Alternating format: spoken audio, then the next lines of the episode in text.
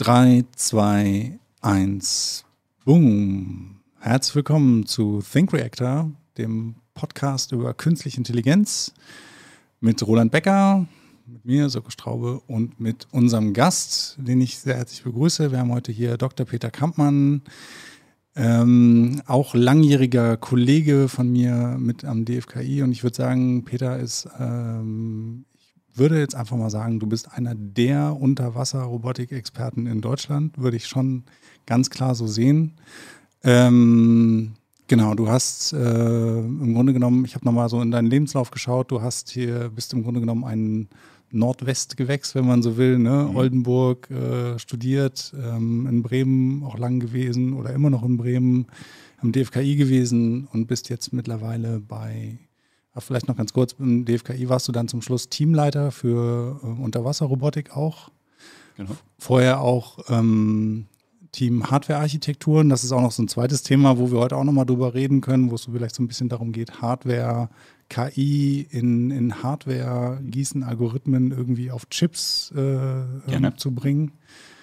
Genau, und bis jetzt bei der Rosen-Gruppe, ähm, dort Teamleader äh, Subsea, genau, Subsea R&D, Subsea genau. R&D, genau. Und ähm, ja, ähm, Unterwasserrobotik. Ähm, das ist vielleicht so ein Thema, glaube ich, das ist den, würde ich jetzt mal vermuten, den meisten Leuten äh, erstmal nicht so nah. Ähm, wir haben hier natürlich in Bremen eine große, eine lange Tradition, was maritime Technologien angeht, aber generell ähm, Unterwasserrobotik, was, was, was soll das überhaupt sozusagen? Also warum macht man das und ähm, warum könnte das ein spannendes Feld sein? Also vielleicht einfach mal an der äh, an dem Punkt eingestiegen. Ja, ähm, ja. Äh, letzten Endes äh, ist es so ein bisschen das, wo, wo Roboter ja ursprünglich herkamen. Warum, warum baut man Roboter? Man äh, will vielleicht irgendwo hin, wo man als Mensch irgendwann nicht mehr hinkommt, weil es zu gefährlich ist. Ähm, ja, weil vielleicht auch äh, der Weg dorthin zu weit ist ähm, oder auch zu aufwendig. Äh, Weltraum ich, ich denke gerade die ganze Zeit an LA, aber. okay. ähm, nee, genau. Und äh, letzten Endes äh, baut man deswegen halt auch technische Systeme, die man irgendwie ins Wasser wirft. Ähm, die dann Antriebe haben, die möglicherweise kabelgebunden sind, äh, mit denen man dann irgendwie einfach ein ferngesteuertes Auge hatte am Anfang, äh, um mal zu gucken, wie sieht es da unten aus. Ähm, mhm. Wie sieht es da auch aus in größeren Tiefen, wo wir als Menschen gar nicht mehr hinkommen, weil da die Drücke zu stark sind. Und ähm, ja, das hat sich dann in verschiedensten Ausprägungen weiterentwickelt, ne? so kabelgebundene Roboter, ähm, kabellose Roboter, Roboter, die auf dem Meeresgrund entlangfahren. Ähm, ja, und dann halt immer mehr Anwendungsfelder eigentlich so dazugekommen sind. Ne? Also mhm. einfach mal rumgucken, was ist da unten los, so wie sieht eigentlich der Meeresboden aus. Gibt ja immer noch so eine ähm, Redewendung, dass wir einfach äh, ja, mehr über die, den Mond wissen als über den Meeresboden. Ist das tatsächlich so aus deiner Sicht? Äh, ja, ich glaube schon. Äh, tatsächlich gibt es jetzt eine Initiative Meeresbett äh, 2030, wo man jetzt versucht, mal zumindest bis 2030 mal den, den Meeresboden so nahezu vollständig zu kartieren. Ähm, weil man tatsächlich an einigen Stellen überhaupt keine Info hat, wie es da unten aussieht. Wer, wer, wer macht solche Projekte? Ähm, das ist ähm, EU-weit, meine ich, ja. ähm, äh, initiiert worden und äh, wird dann einfach von verschiedenen Partnerländern einfach gestartet. Ne? Dass die okay. dann sich daran beteiligen. Da gibt es dann ähm, Forschungsinstitute, die sich dann einfach über Ozeanographie, Mapping damit auseinandersetzen und mhm. dann versuchen eben äh, ja, ihren Anteil dafür zu leisten. Und teilweise hat man dann auch so Aktionen, wo man eben nach dem MH370, dem Flieger, gesucht hat, mhm. der irgendwo im Atlantischen Ozean ähm, verschwunden sein könnte. Äh, dann genutzt eben auch, um diese Kartierung voranzutreiben. Also das ist sicherlich, man hat das Flugzeug ja nicht gefunden nach wie vor, ja. aber das ist sicherlich einer der positiven Aspekte dabei, dass man eben eine Kartierung da an der Stelle schon ja, Julian guckt gerade parallel nach diesem Projekt. Wie ist das genau? Genau, Seabed 2030 müsste es, glaube ich, sein. Seabed 2030. Ja, genau, da steht es knapp 20 Prozent. Also 20 Prozent des Ozeanbodens. Ich dachte, momentan alles genau. hattest du gesagt. Nee, nee, das ist, man will alles das, hinkriegen, das aber Status. das ist der Stand und da steht halt genau, ne, selbst die Oberfläche des Mars, äh, da weiß man mehr drüber als über den Meeresboden. Ja. Und äh, ja, das ist natürlich, sagen wir mal, schon interessant, ne? Ähm, ändert sich ja auch ständig. Warum, warum ist es wichtig, zu wissen, wie der Meeresboden aussieht? Und warum ist es so schwer? Also ich meine jetzt mal abgesehen von Robotern, ja. aber ähm, Ich hätte jetzt- einfach also ich irgendwie hätte auch- Sonnen runterschicken und Genau, äh, oder Strahlen oder keine Ahnung. Ja, macht man ja teilweise. Also, dass man einfach äh, von Schiffen aus, zum Beispiel mit Sonartechnik, dann runterscannt, Sidescan-Sonare und sowas mitnimmt. Aber man muss sich ja vorstellen, wir haben ja auch unterschiedliche Tiefen. Ne? Bis 11 Kilometer ist ja die Maximaltiefe, so Marianengraben. Viel ist so bei 6000, 5000 Meter. Und äh, das ist dann einfach ein Auflösungsproblem. Ne? Also wenn ich irgendwie von großer Distanz messe und dann eben äh, bis auf den Meeresboden gehen will, dann ist die Auflösung halt gröber, als wenn ich jetzt beispielsweise nur fünf Meter darüber entlang fahre und dann eine Messdatenmessung. Äh, äh, Das heißt, es, das heißt, wir haben, okay, aber das heißt, wir haben schon eine grundlegende Vorstellung, wie der Meeresboden aussieht, mit einer Auflösung von, sagen wir mal, plus minus 100 Meter oder so? Oder, ja, genau. Also richtig, so kann man sich schon vorstellen. Ich meine, es gibt ja auch entsprechende äh, Atlantendarstellungen, Ja, wo ja deswegen, auch so also- gewisse Riffstrukturen zu sehen sind. Genau. Ne? Ähm, aber das hat schon eine, eine, eine, eine, ja, eine gewisse Grobheit, äh, wo man sich schon dafür interessiert, auch was ist passiert da vielleicht noch im, im Detail an gewissen Stellen.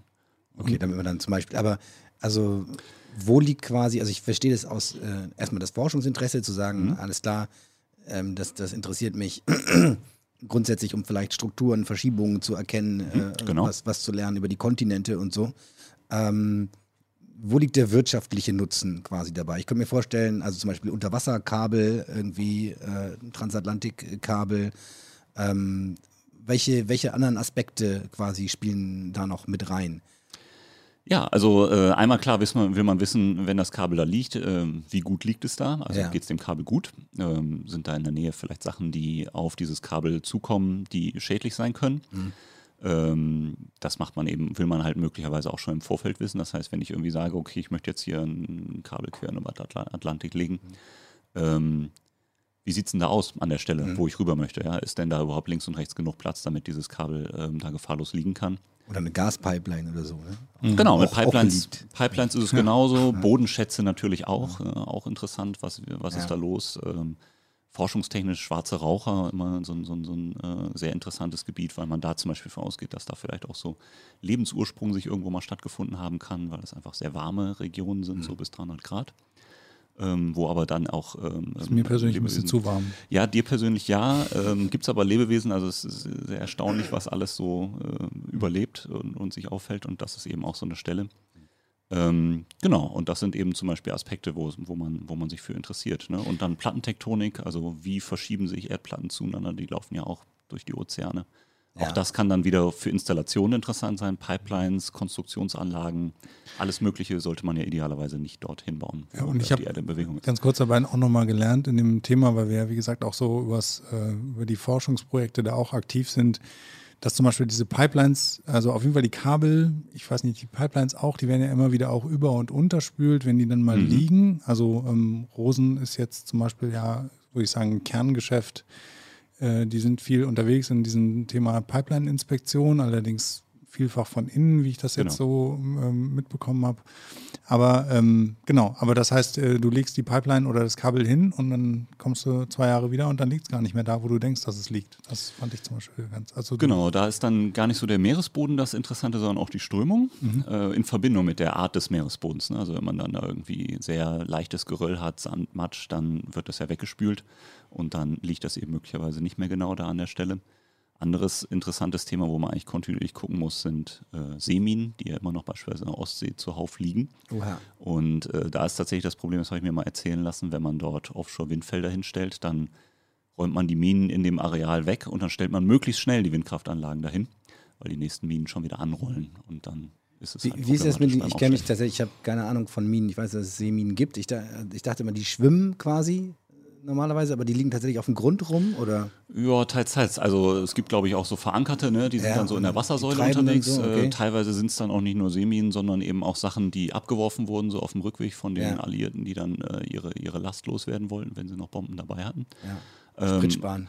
Genau, ähm, aber die liegen ja auf dem Meeresboden und bei entsprechender Strömung bewegt sich dieses ganze Material ja auch. Ähm, und das ist ein Problem. Ich, ich glaube, diese Minen, ganz kurz, äh, mh, vielleicht können wir das auch gleich nochmal faktenmäßig checken, aber ich glaube, die kommen aus zum einen aus dem aus der Zweiten Weltkriegszeit, aber die kommen, glaube ich, auch aus der Zeit, ähm, als sozusagen DDR, BRD, Ja. ne? also ähm, auch aus der Zeit, glaube ich. Ich, also ja, also müsste man sicherlich gegenchecken, aber Ja. ich habe auch den Eindruck, dass genau diese beiden, ähm, diese beiden äh, Also- Ereignisse sind. Ja, genau, Okay. Sicherlich auch technologisch unterschiedliche absolut. Dinge. Genau, aber vielleicht, also vielleicht magst du noch äh, jetzt zum Beginn auch ein paar Worte dazu sagen zu der Firma, bei der du arbeitest. Und äh, was mich auch interessiert, äh, quasi, du warst ja vorher in der Wissenschaft äh, aktiv und da offensichtlich auch erfolgreich äh, unterwegs. Und DFKI würde ich jetzt auch mal noch der Wissenschaft eher zuordnen. Ja, ja, auf jeden Ja? Fall. Genau. Ähm, was hat dich quasi dazu bewogen, dem Wissenschaftsbetrieb als einer der führenden Experten für diesen Bereich den Rücken zu kehren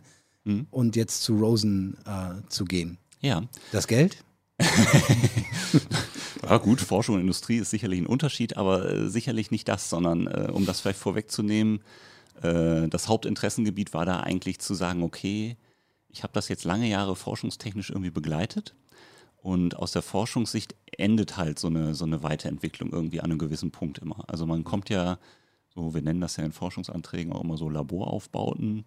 Und ähm, klar, wir haben ja jetzt am DFKI gibt es ja dieses super tolle äh, große Wasserbecken, Ja. mit dem man viel äh, machen kann und testen kann und ähm, jetzt auch Testareale irgendwo äh, in der Welt, wo man eben testen kann. Aber ähm, sagen wir mal, die Entwicklung, gerade was so die Robustheit auf Softwareseite angeht, die Autonomie, die man wirklich braucht, dann um, sagen wir mal, mit vielen unbekannten äh, Einflussfaktoren irgendwie arbeiten zu können, die so weit sind wir halt einfach bisher nicht gekommen, zumindest nicht in der Zeit, wo ich da war. Und äh, das ist der Punkt, der mich bewogen hat, ähm, einfach, einfach da mal, mal hinzuwechseln. Ne? Was wirklich in, in die Welt rauszubringen quasi. Ganz genau, ganz genau. Und das ist eigentlich das, wo ich jetzt, jetzt mal hin möchte, eben äh, zusammen äh, mit dieser Firma Rosen, die bisher eben vor allem mit der sogenannten Inline Inspection äh, bekannt ist. Das ist eben eigentlich das, was man macht, wenn man Pipelines von innen äh, inspiziert. Man guckt sich das Ganze an, man hat da so genannte mit so Molche. kleinen Robotern quasi. Genau, es sind Molche, nennen die sich. Das sind so ja, äh, Segmente, die aneinander gesetzt sind mit verschiedenen Sensoren, die dann eben an die äh, Innenwand der Pipeline gehen und dann äh, mit dem Betriebsdruck beispielsweise der Pipeline einfach da durchgeschickt werden. Ja. Und äh, dann, dann wertet man das im Nachgang aus. Genau. Okay. Und äh, jetzt ist sicherlich Das- das, Interesse ja. eben, das auf Unterwasserrobotik eben auszuweiten, was eigentlich eine logische Konsequenz ist. Ne? Weil in der, innerhalb der Pipeline ist auch. Flüssigkeit quasi, Genau. äh, flüssiges Gas dann in dem Fall oder was ist was sind das für Ja, Pipelines? Ga- Öl, Öl und Gas, beides. Öl. Genau. Mhm. Öl flutscht das besser vielleicht. Ja, möglicherweise. genau, aber damit kenne ich mich eigentlich gar nicht so genau aus, sondern Ja. ich bin eben dann aus der Unterwasser. Okay, weil die quasi jetzt gesagt haben, okay, wir wollen jetzt unseren Tätigkeitsbereich äh, ausweiten. Erweitern. Genau. Und das ist dann im Zweifelsfall innerhalb des Rohres, ist äh, quasi die Freiheitsgrade des Roboters sehr begrenzt. Die sind sehr eingeschränkt, aber für mich geht es eben um das Ganze von außen Ja, anzugucken. aber also ne? ich finde es ja ganz witzig. Zusammen mit dem Druck sind sie eigentlich quasi nicht vorhanden, weil es geht eigentlich immer nur in eine Richtung. Ne? Ja, Ganz ja, genau. aber es ist äh, so ähnlich wie beim autonomen Fahren, nicht? Man fragt sich, warum wird die Straßenbahn nicht autonom?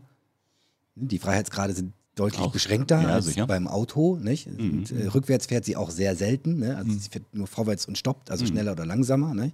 Dennoch ist da die Entwicklung tatsächlich ganz weit hinten dran. Mhm. Und ähm, während bei den Autos, nicht, da ist der ganze Hype. Und im Prinzip das gleiche passiert jetzt so ein bisschen, äh, nee, andersrum. Andersrum war es quasi jetzt mehr oder weniger dann bei den äh, Pipeline-Robotern, weil die, gibt's, die gab es schon quasi und jetzt werden sie in die große weite Welt der Ozeane entlassen und haben jetzt äh, ganz andere Genau, also die, die ja. Freiheitsgrade sind von, von 1 auf 6 gestiegen, könnte man so sagen. Ja. Also das ist sicherlich auch das, was sie gegenüber autonomem Fahren auf Straßen auch nochmal äh, absetzt. Ne? Ja. Also wir haben viel mehr Freiheitsgrade, mit dem man äh, den Lösungsraum irgendwie versuchen muss, dann autonom einzuschränken. in Kann ja auch, kann ja auch leichter sein, aber, ne? Wie jetzt bei einer, Ja. auch bei, selbst bei ähm, autonomen Flugvehikeln, äh, kannst du sagen, es ist im Prinzip leichter, weil ich stoße nicht so schnell quasi irgendwo gegen. Und ich habe andere Ausweichmöglichkeiten Sicher. auch letzten Endes. Sicher? Was, was, was ist leichter?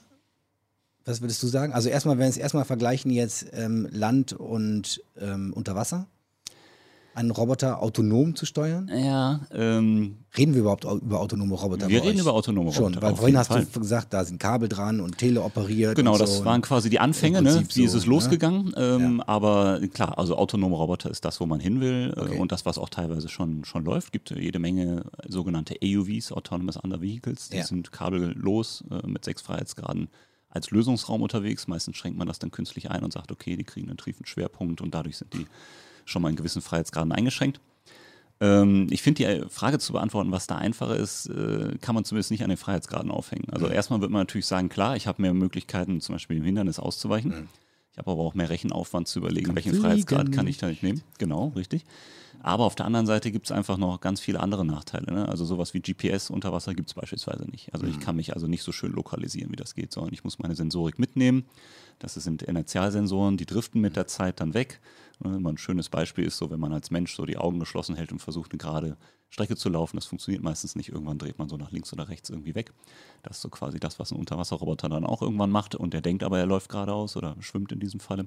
Ja, Das also heißt, das muss man irgendwie abgleichen. Ja. Okay, aber also das ist da ganz kurz mal einhaken, weil Ja, das, klar. das finde ich auch tatsächlich interessant. Also unter Wasser, GPS geht nicht, weil ich habe keinen Empfang. Richtig, genau. So, Also- die meisten Leute, auch ähm, jüngerer Generationen, können sich ja kaum noch vorstellen, was soll man eigentlich tun, wenn, Ja. kein, wenn man keinen GPS mehr hat. Genau. Ähm, so, dann kann man noch eine Karte rausholen und äh, Die es manchmal nicht gibt. so, unter ne? Wasser. Hatten Unter Wasser könnte auch, ne, man könnte sonst als Mensch, wenn man eine Karte rausholen, sich versuchen zu orientieren, links, rechts, da hinten ist ein Kirchturm, das könnte der sein und keine Ahnung. Genau.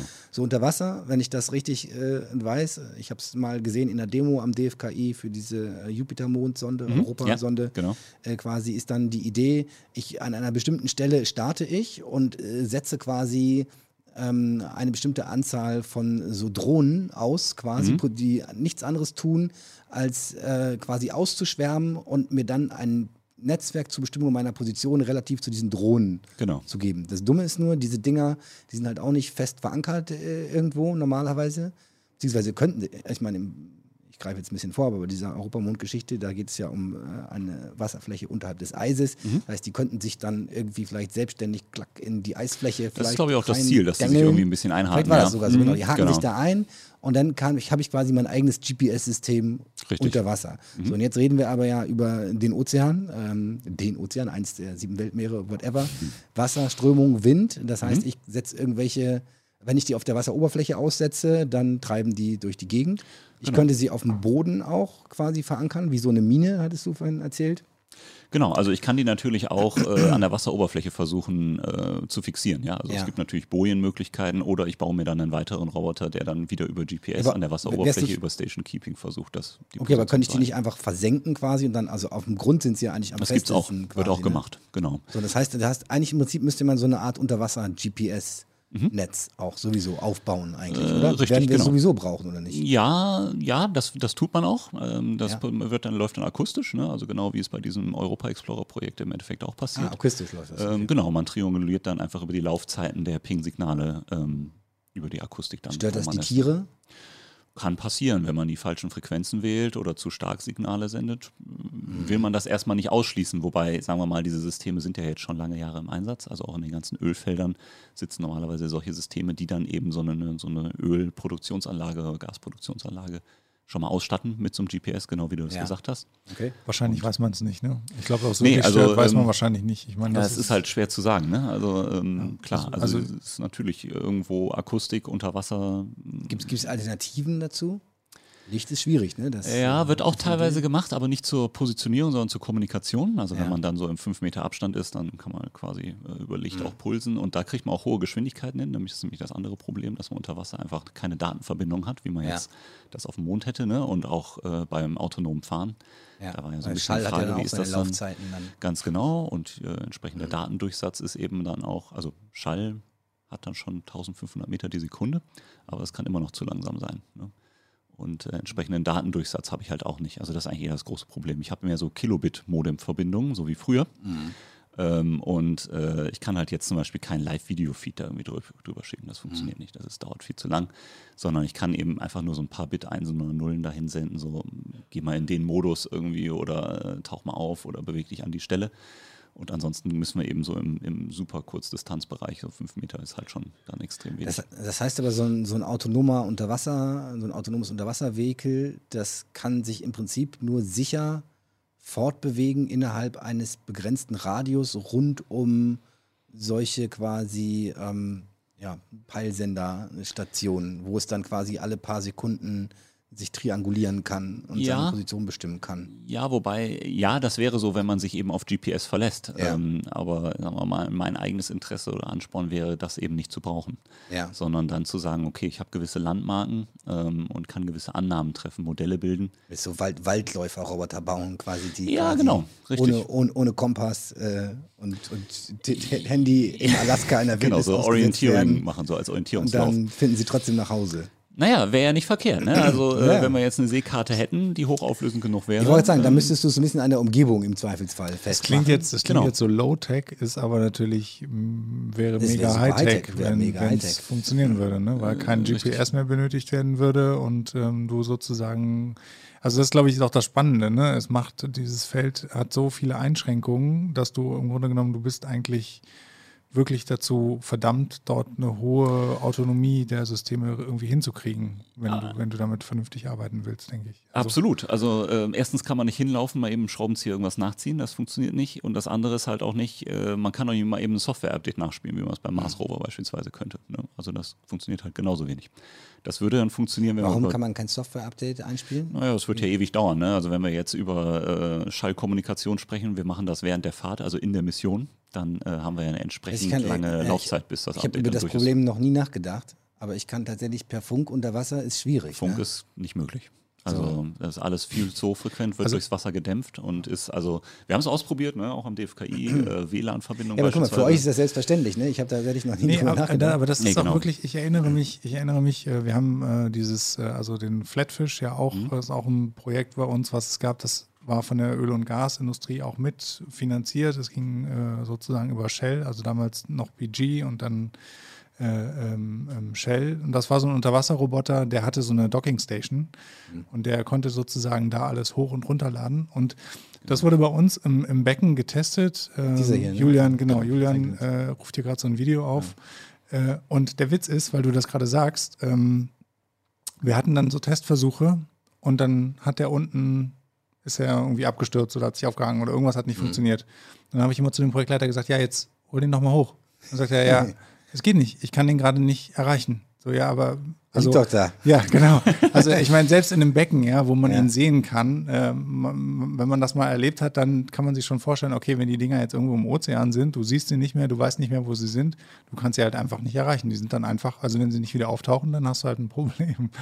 Äh, genau, aber ja. Genau, also äh, ist jetzt auch nicht so selten, dass das auch passiert, dass so ein Roboter verschwindet. Ne? Also gerade so äh, im, im Arktis-Antarktis-Bereich, wo man dann so unterm Eis versucht zu navigieren, wo es dann Hohlräume gibt Ja. ähm, und die Autonomie einfach nicht gut genug ist einzuschätzen. Ich bin jetzt gerade irgendwie in so einer Höhle gefangen. Ähm, dafür brauche ich ja eine gewisse Art von Sensoren, um überhaupt meinen Zustand bewerten zu können.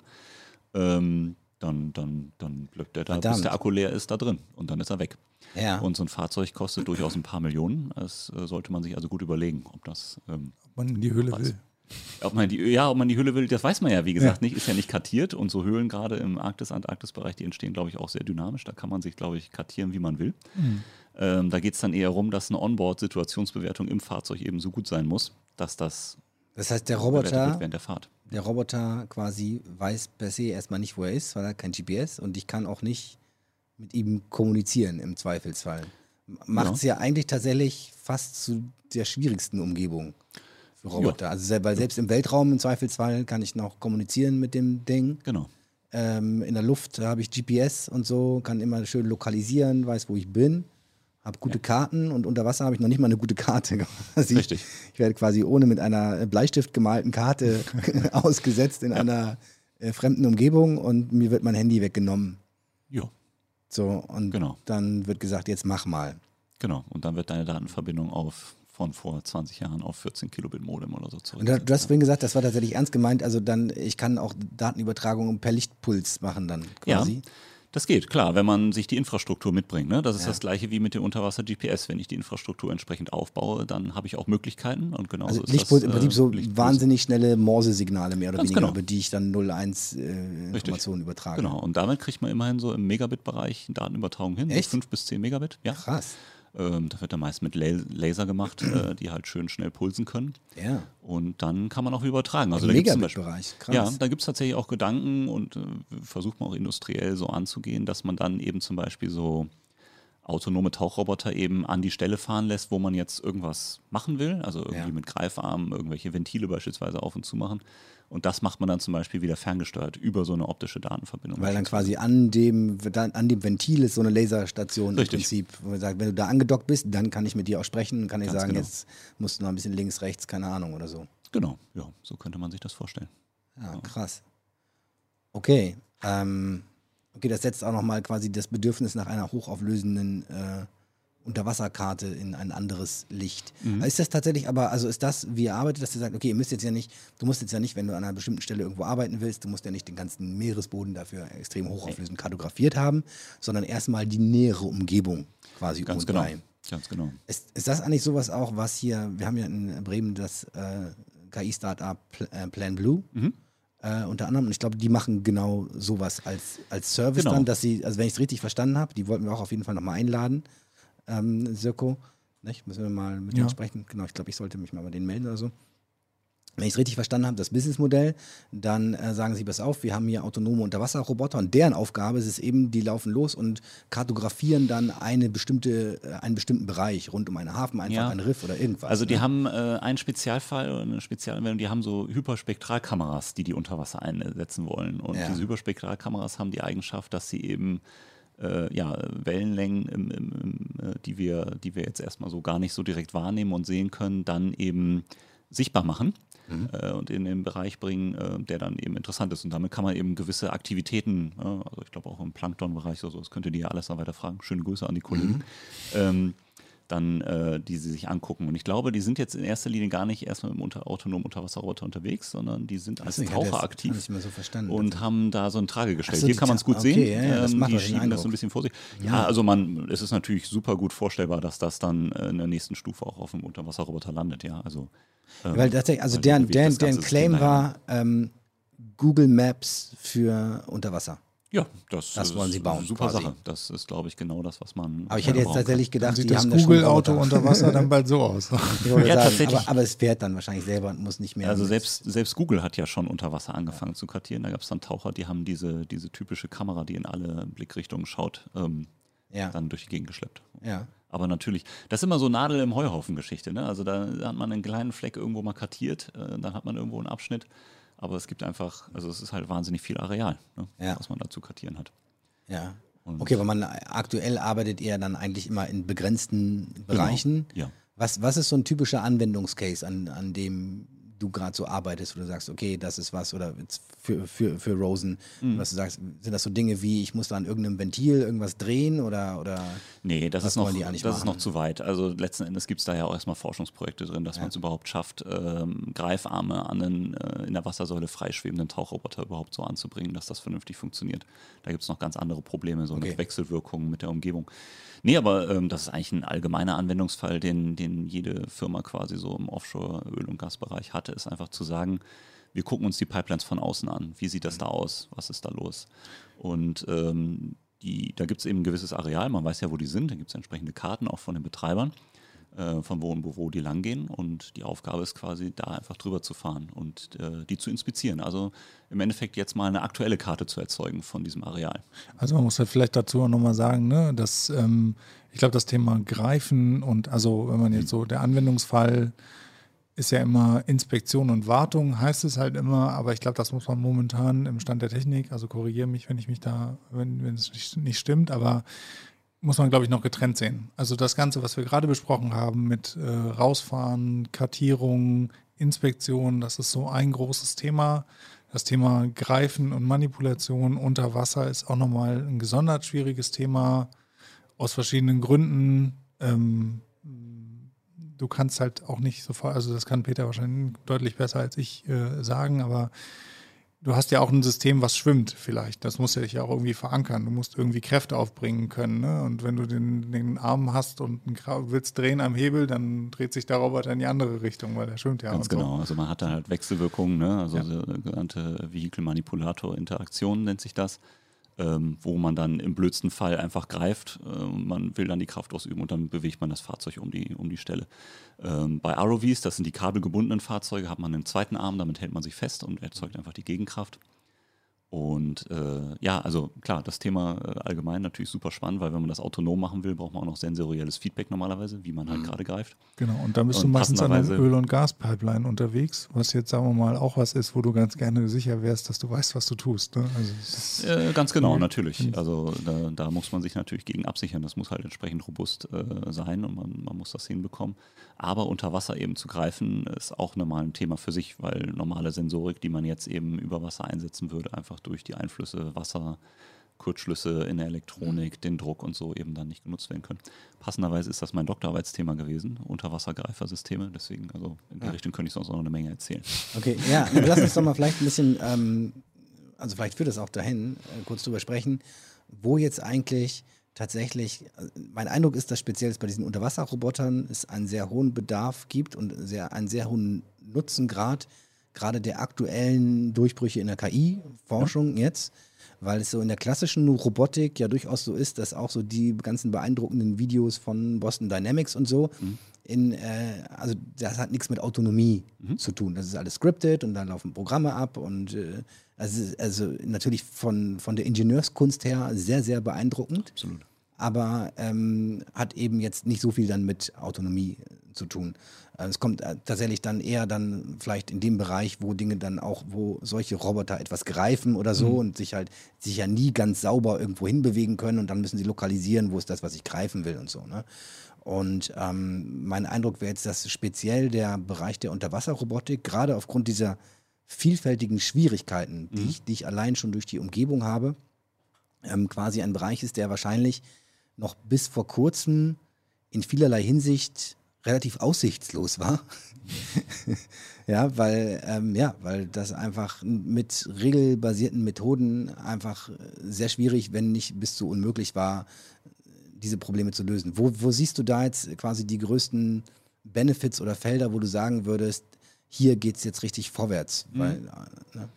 Also äh, absolut, genau so ist es. Ne? Bisher hat man mit so autonomen Tauchrobotern eigentlich nur so Regeln abgefahren, genau wie du sagst. Also man fährt im Endeffekt Wegpunkte ab, wenn man die erreicht hat, fährt man den nächsten an und dann hat man aber eigentlich gar nicht das Potenzial ausgenutzt, was man mit solchen Systemen irgendwie erreichen kann. Und wo man sich jetzt eben hinbewegt, ist im Endeffekt ja die Umgebung eben onboard zu erfassen, tatsächlich eben onboard zu bewerten. Und ich glaube, da geht schon los. Ne? Also wenn ich dann versuchen will, äh, gewisse Strukturen, ähm, die ich vielleicht von denen ich CAD-Zeichnungen beispielsweise habe, also weiß, wie sie eigentlich mal ausgesehen haben, bevor sie auf den Meeresgrund gestellt worden sind und jetzt aber einfach durch Bewuchswitterung, durch Sedimentvertreibung ganz anders aussehen, dann sehe ich da zum Beispiel allein schon eine Menge Potenzial, eben KI-Verfahren zu nutzen, um eben, sagen wir mal, äh, Objekte, die vielleicht nur noch halb so aussehen wie das, was ich da habe, eben kein exaktes Matching mehr machen kann, dann eben versuchen kann, eben wieder zu entdecken. Ne? Also es gibt, glaube ich, eine ganze Menge Sachen, wo so unklares Wissen, äh, Wahrscheinlichkeiten und solche Sachen dann eben eine Rolle spielen, die ich dann nutzen kann, um eben mit KI-Verfahren da wirklich dann auch Matching machen zu können. Wie, wie lange bist du schon in der, in der Branche jetzt quasi, Unterwasserrobotik? Äh, oh, Unterwasserrobotik, ich glaube zwölf Jahre würde ich sagen.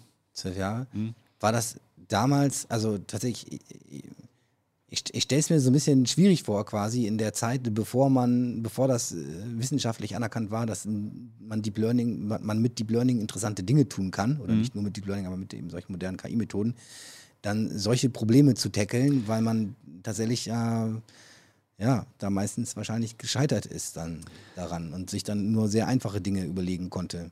Ja, absolut. Also ähm, ich glaube, dass das Problem ist auch, auch heute noch da, dass man einfach immer noch Sorge hat, äh, sowas wirklich einzubauen. Ne? Also Ja. man würde wahrscheinlich eher sagen, naja, also die Entscheidung lasse ich vielleicht mal mitlaufen, so als Co-Piloten, aber äh, denen das üb- übernehmen zu lassen, das traue ich mir vielleicht noch nicht zu. Das hat so ein bisschen was mit äh, ja, der sicheren Entscheidungsfindung eigentlich zu tun. Also ist dann die Erkenntnis, die irgendwo aus so einem Netz evolviert, dann wirklich so, dass ich da mir sicher bin, das ist auch die, die zuverlässig, robuste, sicherste In, Entscheidung. in der Raumfahrt ist es ja noch krasser, glaube Mhm. ich. Ne? Also da tun sie sich ja wirklich sehr schwer damit. Also alle anderen außer äh, SpaceX jetzt, aber SpaceX auch begrenzt nur, dann zu sagen, pass auf, wenn das einmal da oben ist, das Zeug, ne, dann möchte ich mir aber ganz sicher sein, dass Genau. das, was da passiert, auch genau das ist, was ich möchte. Und ähm, dadurch, dadurch resultieren aber natürlich wahnsinnig viele Ineffizienzen. Mhm. Ähm, und gerade was ich eben weiß, ich weiß zum Beispiel im Weltraumbereich ist es so, da geht es ganz viel darum, möglichst wenig Strom zu verbrauchen. Also Manöver effizient auszuführen, um einfach die Lebensdauer, du kannst damit die Lebensdauer des Satelliten, wenn du es gut machst, verdoppeln hinterher. Ne? Was ja dann auch, ich meine, so ein Satellit ist scheiß teuer. So, und wenn du es quasi effizienter machen könntest, dann könntest du ihm quasi die Lebensdauer verdoppeln. Und aber die Sorge ist eben sehr groß. Ich habe den ins All geschossen, den Satelliten, das hat viel Geld gekostet. Und dann gibt es da ein System, von dem ich nicht 100% genau weiß, was es in welcher Situation Mhm. tun wird. Es wäre vielleicht viel effizienter, aber ich mh, lieber nicht. Mhm. Ja. Ähm, dann ist er halt doppelt so teuer, aber ich weiß, was passieren wird, Mhm, mhm. quasi. Das muss man auch da nochmal sagen, ne? Also auch ein Roboter Curiosity, der irgendwie auf dem Mars rumfährt, ist, äh, wird ja auch so ein bisschen als autonomer Roboter sozusagen verkauft, ist er aber nicht. Ne? Also er macht bestimmte Dinge, Untersuchungen, die macht er eigenständig von Gesteinsproben oder oder. Aber die ganze Fahrtplanung und so, das wird alles vorher 10.000 Mal durchsimuliert und erst dann wird er weitergeschickt aus genau diesem Grund. Man will halt nicht, dass er irgendwie da landet, gegen Stein fährt, sich vielleicht falsch vermisst und dann irgendwo runterfällt oder so. Ja, da passieren ja auch so interessante Dinge, dass die irgendwie 20 Sekunden fahren und dann erstmal 30 Sekunden Selbstchecks machen, ob noch alles in Ordnung ist. Also Ja. äh, da sieht man so ein bisschen, wie vorsichtig da umgegangen wird. Aber das, was du ansprichst, äh, ja, sieht man eben auch in der Unterwasserbranche Ja. eigentlich so ganz ähnlich. Wo ich das eigentlich selber ganz spannend finden würde, wäre, wenn man vielleicht auf einem kleineren Level mal anfängt zu gucken, was kann man da tun. Ja. Also als konkretes Beispiel zum Beispiel äh, Motoren. Ne? Wenn ich jetzt Motoren ansteuere, habe ich da normalerweise immer irgendwelche äh, Halbbrücken, mit denen ich dann so einen Motor irgendwie in Bewegung setze, also irgendwie die Spannung ab und an und abschalte bei den entsprechenden Phasen. Und ähm, je nachdem, wie lange so ein Motor läuft, ähm, nutzt er sich eben auch ab, hat Ja. vielleicht Beschädigungen, kommt irgendwas rein oder so. Und dann verändern sich so Motorkennlinien beispielsweise. Und gerade was du ansprichst, Effizienz, könnte ich da ja zum Beispiel super nachsteuern. Ja? Also ich müsste einfach einen entsprechenden Zeitpunkt verändern, wo ich eben den Strom beim Rotieren dieses Motors dann draufgebe und äh, könnte damit vielleicht wieder mehr Optimum aus diesem Motor rausholen. Und auf dem Level, glaube ich, könnte man auch KI-technisch was machen, wo ich eigentlich immer irgendwie einen sicheren Zustand erreiche, dass die sich, dieser Motor sich weiter dreht. Also genau, also wo du quasi im Prinzip eigentlich nur Gutes tun kannst. und Richtig. Nicht, nicht wirklich was kaputt tun kannst, indem du vielleicht auch, indem du die, die Vorschläge des KI-Systems, wie jetzt den Motor zu steuern, kannst du ja auch in bestimmte Grenzen einhegen, dass du sagst, Genau. du kannst jetzt nicht auf einmal auf 10.000 Umdrehungen gehen, ne, weil das ist auch nicht gut für den Motor. Und wenn das dein Vorschlag ist, dann machen wir es lieber Plan B, ne, wie wir es früher gemacht haben. Ja, wir- also wir haben über, tatsächlich über solche Dinge auch schon hier gesprochen mit äh, Leuten aus der Weltraumwirtschaft hier in Bremen, aber es ist, ähm, ich finde das auch sehr interessant alles, aber tun sich schwer Ja, damit. glaube ich. Und ich könnte, ich hätte jetzt aber gedacht, tatsächlich in deiner Branche, da ist es ja jetzt nicht ganz aus, so aussichtslos, dann den Robot, an den Roboter wieder dran zu kommen. Also Mhm. würde ich jetzt zumindest denken. Ähm, ich meine, ist er denn erst in den Marianengraben gefallen, aber wahrscheinlich selbst dann könnte man ihn noch irgendwie mit ähm, halt Aufwand, teuer und so, aber man würde ihn vielleicht wieder bekommen. Sodass ich denken würde, eigentlich, also wo liegen die Gefahren? Die Gefahren liegen im Verlust des Roboters letzten Endes und dass er irgendwie Amok läuft. Und Amok laufen unter Wasser würde jetzt im Zweifelsfall, also ne, was soll passieren? Gut, doof wäre, wenn er jetzt so eine Pipeline beschädigen würde. Mhm. Ähm, wobei jetzt so vom, also ich habe ehrlicherweise keine Ahnung, wie die Dinger aussehen, die ihr da bastelt. Aber es so gefühlt hätte ich jetzt den Eindruck, naja, wenn der da irgendwo mal gegenplonkt, das wird der Pipeline hoffentlich nichts ausmachen, weil hoffentlich ist sie nicht so empfindlich, dass, dass da sofort irgendwas passiert. Ja, klar. Also letzten Endes muss man sich vorstellen, so ein Tauchroboter, der so Aufgaben übernimmt, so zwischen 800 Kilogramm und so etwa 1,5 Tonnen. Okay, äh, ist schon so ein die Auto etwa. quasi, so ein kleines. Ja, genau. Und äh, fahren so mit drei, vier Knoten durch die Gegend, äh, sind Mhm. so an die 7 bis 8 km/h. Also Beule äh, machen. Beschleunigung, genau. Also ähm, ich würde jetzt schon sagen, da wird nicht so allzu viel passieren. Ich Ja. weiß es aber auch noch nicht. Ich habe noch keiner ausprobiert, beziehungsweise ich hoffe, ich werde es auch nicht ausprobieren, zumindest nicht bei einer echten. Ähm, aber das Ding ist ja, ähm, das ist gar nicht so das Schlimme. Das äh, Schlimme ist eigentlich eher, wenn ich mich beispielsweise verzettle und fahre was ganz anderem hinterher, was ich gar nicht und inspizieren wollte. Ja? Also irgendwo und dann tauche ich irgendwo auf, wo ich auch gar nicht mehr mit meinem Schiff vor Ort bin. Ja? Und ähm, je nachdem, in dem, welchem Zustand sich mein Gefährt befindet, habe ich dann noch genügend Akku mir mitzuteilen, so ich bin aber jetzt hier und ihr müsst mich jetzt hier abholen. Oder ähm, das Fahrzeug ist eben weg. Und ich sagte ja gerade, wir haben ja erfolglos dieses äh, Flugzeug nicht gefunden. Und das ist deutlich größer als so ein Tauchroboter. Und den dann zu finden, wenn der irgendwo rumtreibt und aber hat aber keine da, da wusste man auch gar nicht, wo es- ist, oder? Nee, aber man hat ja gewisse Annahmen getroffen, okay, es ist äh, in diesem Ozeanbereich. Und wenn so Dinge dann eben an der Wasseroberfläche hin und her treiben, ähm, dann bewegen die sich auch Aber wäre das entsprechend nicht, hin. also ich, ich würde mir vorstellen, dass so ein Unterwasserroboter irgendwie so eine Notauftauchfunktion auch Haben hat, sie, genau, ne? dass ja, er sagt, pass auf, wenn hier dein Systemzustand über Zeitraum X so und so ist, dann Ganz genau. Ne, geht der Sauerstoff, wird Sauerstoff eingeblasen, dann geht er hoch und dann hat er auf jeden Fall noch so einen kleinen Notfallreserve-Akku, mit dem er über GPS funkt. Hier bin ich, hier bin ich. Ja, genau. Absolut. Das, Das machen die auch so, aber das, was du gerade beschreibst, ist ja das Erkennen, dass wirklich was schiefgelaufen Ja. ist.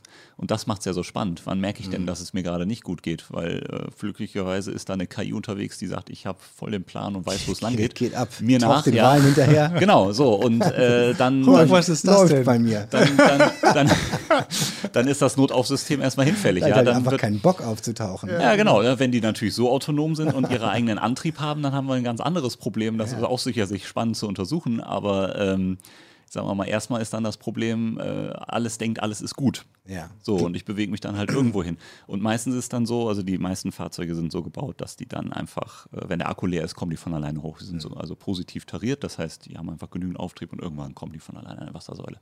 Oder man hat dann eben Abwurfgewichte zum Beispiel, und schmeißt also ein Stück Metallplatte zum Beispiel ab, äh, verändert sich der Auftrieb auch so, dass man hochkommt. Also genau solche Systeme gibt es. Aber wo landen die denn dann? Ne? Also ich habe immer ein schönes Beispiel, ähm, so die ersten, oder die sind gar nicht so lange her, so vor, vor, vor zehn Jahren etwa, so ein Tauchroboter. Ähm, der kann munter durch die Gegend fahren da unten und dann ist plötzlich irgendwie ein Felsvorsprung vor seiner Nase und da fährt er einfach so lange gegen, weil er gar nicht merkt, dass er da irgendwo nicht mehr weiterkommt, bis halt die Akku leer ist und dann auftaucht. Ne? Und das ist ja genau das, dass die landen dann gar nicht da, wo man sie haben will. Und wenn ich dann noch mehr Pech habe, dann ist das nicht nur ein Felsvorsprung, sondern irgendwie so eine Klippe, die noch einen Überhang hat.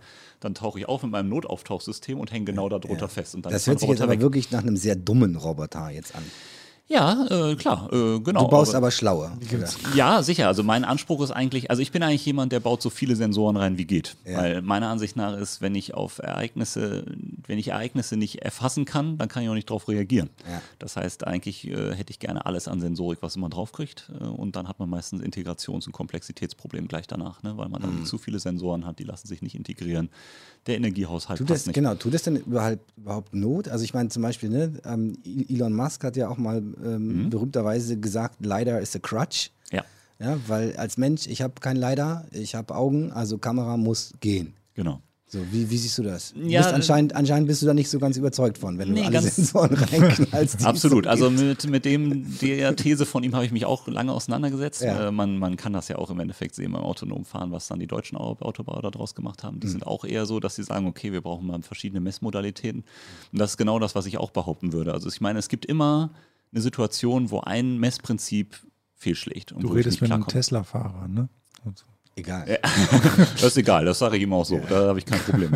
Ich, ich kenne die ganzen Schwächen des Vielleicht Autos benutzt er ja den Der Autopiloten. hat nur nicht. einen Doch, Sensor. doch. Ich Nein. benutze ein Auto, aber ich kenne, also inzwischen, ich kenne sehr gut die Stärken und Schwächen des Ja. Ja, Systems. das ist schon mal gut. Ich weiß, an welchen Stellen an der Landstraße ich äh, die Geschwindigkeit lieber ein bisschen runterregle, weil er sonst die Kurve doch ein bisschen zu schnittig vielleicht nimmt. Mhm. Ja, okay. Ja, das Und dann, dann allein überraschend am Ende der spannend. Kurve sagt, nee, nee, nee, du musst übernehmen. Du musst übernehmen, genau. Und zwar jetzt. Ja, genau. aber, aber tatsächlich, ich merke, es wird immer besser. Ne? Es Mhm. wird, Mit jedem Update wird es besser. Ne? Ja, ich halte zum Beispiel eben, dass man einfach sagt, okay, äh, ich nehme jetzt Kameras ähm, und ich frage mich manchmal, warum nehmen wir eigentlich ständig Kameras?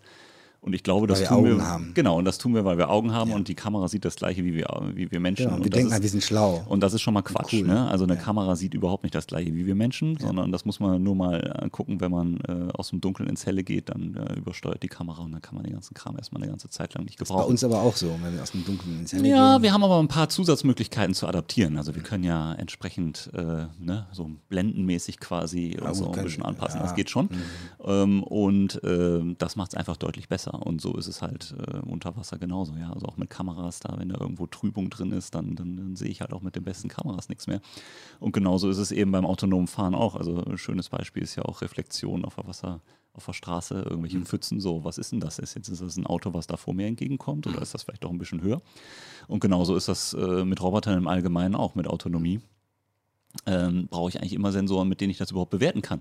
Ne? Und unter Wasser macht man es beispielsweise mit Trübungssensoren, äh, die mir eben sagen, wie trübe ist das Wasser gerade. Und dann kann ich sagen, ja, Das pass ist ja mal wie der also- Regensensor jetzt beim Auto. Ne? Der sagt- Ja, gut wobei adaptiert der dann auch die Beispiel- Bildverarbeitung von den Autos? Das Ja, tatsächlich, tatsächlich ist es so, wenn es regnet, Mhm. dann, äh, also wenn es ein bisschen regnet, dann sagt dir der Autopilot zuerst, pass auf, automatischer Spurwechsel.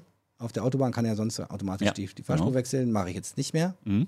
Dann sagt er irgendwann, äh, Navigation mit autonomem Fahren geht nicht mehr. Das ist das, dass er sich selbstständig abbiegt an Autobahnen, Ja. abbiegern und so. Macht er dann irgendwann auch nicht mehr.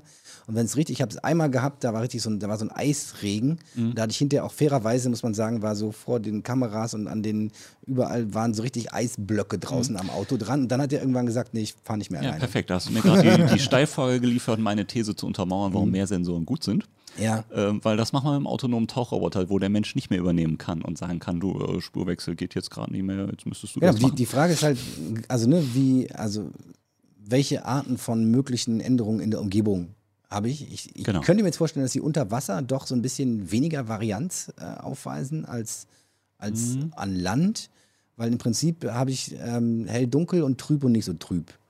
Prinzip. Ja, genau. Und Strömungszeug und so Genau, weiter, auch aber, Strömung ja. haben. Es gibt dann tatsächlich auch noch für Sonare, so wenn man Dichteunterschiede hat im Wasser, die gibt es ja tatsächlich dann auch. Ne, Mhm. Je nach Temperatur und so, Salzgehalt. okay. Genau, und dann, dann entstehen plötzlich so Sprungschichten. Das ist ganz Ja. unangenehm. Wenn man mit Sonaren unterwegs ist, dann ähm, signalisieren die einem mitunter Hindernisse in der Wassersäule, die gar nicht da sind. Dann lieber nur eine Kamera. Ja, oder vielleicht beides. Ne? Also wenn dann die Trübung zu stark ist, dann nehme ich vielleicht das also, Sonar. auf, ich, ja, also ich, es ist ja völlig klar, dass du, ähm, äh, sag mal, je mehr Sensoren du zur Verfügung hast, wenn du die in der Lage bist, die smart und sinnvoll einzusetzen, Genau. energieeffizient, dann wirst du immer in den Grenzsituationen einen Vorteil haben. Das Mhm. glaube ich auch. Und Genau. äh, die Frage ist halt, ne, das ist natürlich, aber das ist sehr teuer. Das ist sehr teuer. Einerseits äh, die reinen Kosten, die Sensoren, dann hast du Strom, das ist einfach teuer. Dann ist es äh, Computation, weil du quasi alle Modelle, also es sei denn, du machst das irgendwie smart, dass du sagst, also ich fahre standardmäßig nur auf Sicht und wenn es aus irgendwelchen Gründen nicht weitergeht oder die Sicht oder sich irgendwas verändert, dann schalte ich was anderes dazu. Könnte man ja auch machen. Aber du hast ja dann auch quasi ähm, ganz viele verschiedene Modelle, auf deren Basis du wiederum äh, Prädiktoren äh, bauen musst Richtig. und Erkenner bauen musst. Und äh, genau, und dann hast du eine Gemengelage von äh, der eine schreit dies, der andere schreit das. ja, Und dann musst du oben drüber sitzen und regeln. richtig. So, ne, Genau. das war die Komplexität in der Regelung, die du, glaube ich, gerade meintest. Genau. Und dann kannst du, kann es sein, dass du hinterher zwar 20 Sensoren verbaut hast, das Ding aber trotzdem einfach wie blöde immer wieder gegen den gleichen, gleichen Felsvorsprung fährt. Ja, das wird die spannende Frage sein, ob das passiert. Ne? Also ähm, letzten Endes ist ja die Frage, äh, wie, wie baue ich das auf von der Ja. Architektur her? Also klar, also es verbraucht jede Menge Energie, das ist logisch. Äh, Ich kann die vielleicht auch adaptiv einschalten, indem ich tatsächlich ist, ist Energie tatsächlich ein, Problem unter Ja, Wasser? Also, also- genauso wie, wie im, wahrscheinlich nicht so krass wie im Weltraum, ne?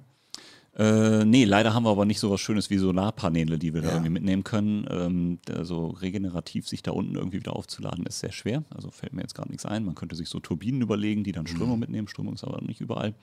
Das Genau, dich die festhaken irgendwo und dich dann. Ja, das, das könnte man zum Beispiel überlegen, ne, sowas zu machen. Aber ähm, letzten Endes ist das alles Reichweite, ist wie beim Elektroauto. Ähm, wenn ich da entsprechend mehr Energie au- mir aufsparen kann, komme ich einfach weiter. Und damit kann ich mehr inspizieren und das ist gut. Ne, so, so, so im Endeffekt ist Ja. das Ansinn. Ähm, nee, aber wenn man jetzt auf diese Kontrollarchitektur nochmal zurückkommt mit der Komplexität, dann würde man genauso versuchen vorzugehen. Also es ist ja ein Big Data-Problem letzten Ja. Endes. Ähm, und ich muss eben eine entsprechende Vorverarbeitung dann machen und gucken, dass ich vielleicht eben nicht so viel übertrage, sondern dann eben eine High-Level-Information daraus extrahiere. Ähm, Vielleicht eben auch mit, mit entsprechenden äh, Prädiktoren. Und, ähm, Ja, oder vielleicht auch so ein bisschen eventbasiert, ne? Also wenn mein Richtig. Sonar sagt, da ist ein Hindernis, dann kann die Kamera ja vielleicht mal nachgucken, ob da wirklich eins ist. Oder Ganz genau, äh, so Also, würde ich das auch einreden. Und dann würde eben so eine, so eine gewaltige Datenmenge, dann kann man nämlich genau den Abgleich machen. Also ich habe zwei Messmodalitäten, das äh, Messprinzip sagt das, das sagt das. Was sagt eigentlich meine Umweltbedingung? Sollte ich vielleicht jetzt dem einen oder anderen Messprinzip eher glauben?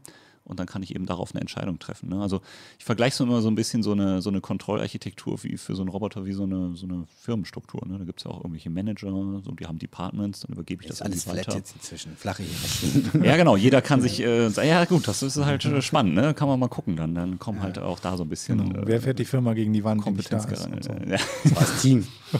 genau. Ähm, wie, wie intelligent sind die Roboter, die du so baust, jetzt äh, tatsächlich schon heute? Also wenn wir jetzt nicht von der Zukunft reden, sondern das, was wir tatsächlich heute bauen können, was Ja. äh, jemand wie du heutzutage bauen kann. Fährt das immer noch dann immer gegen den Felsvorsprung? Oder, oder also ist das so, sag ich mal, wie ein Tesla vielleicht? Oder ist es ähm, Ja, auch, auch nicht so einfach zu beantworten, weil das eine ist das, was man bauen möchte, wo man einfach noch Ja. dran ist, was einfach noch nicht fertig ist. Und das andere ist das, was es eben tatsächlich gerade schon gibt. Und ähm, da gibt es eben tatsächlich Dinge, die schon versuchen, mit Softwarekomponenten, die man auf die verschiedenen Unterwasserroboter draufladen kann, ähm, so Objekte eben zu tracken. Ähm, das funktioniert dann vor allem einfach auf sonarbasierten Daten. Man macht einfach ganz normale, ja, fast Bilddatenverarbeitung auf dem Sonarbild ähm, und hat zusätzlich irgendwie a priori Informationen wie schon eine Karte von dem Areal. Das ist das, was man macht. Das, was dabei aber schief läuft, ist, dass man nach wie vor auch durchaus mal die falsche Abzweigung nimmt, wenn sich irgendwie zum Beispiel solche Pipelines kreuzen. Oder dass man eben, ähm, wenn man jetzt äh, beispielsweise dem Meeresboden folgt, ne, kann man durchaus machen als ein Betriebsmodi, ich fahre immer im gleichen Abstand über den Meeresboden und man trifft auf so eine Unterspülung, dann kann man durchaus auch mal auf der Pipeline landen. Ne? Also, dass man dann eben sagt, okay, ich bin jetzt im Boden, der senkt sich bei mir ab, ich fahre also immer tiefer und die Pipeline zieht sich eben da drüber, dann Ja. kann ich eben genau da drauf landen. Das sind Sachen, die will man natürlich überhaupt auf gar keinen Fall.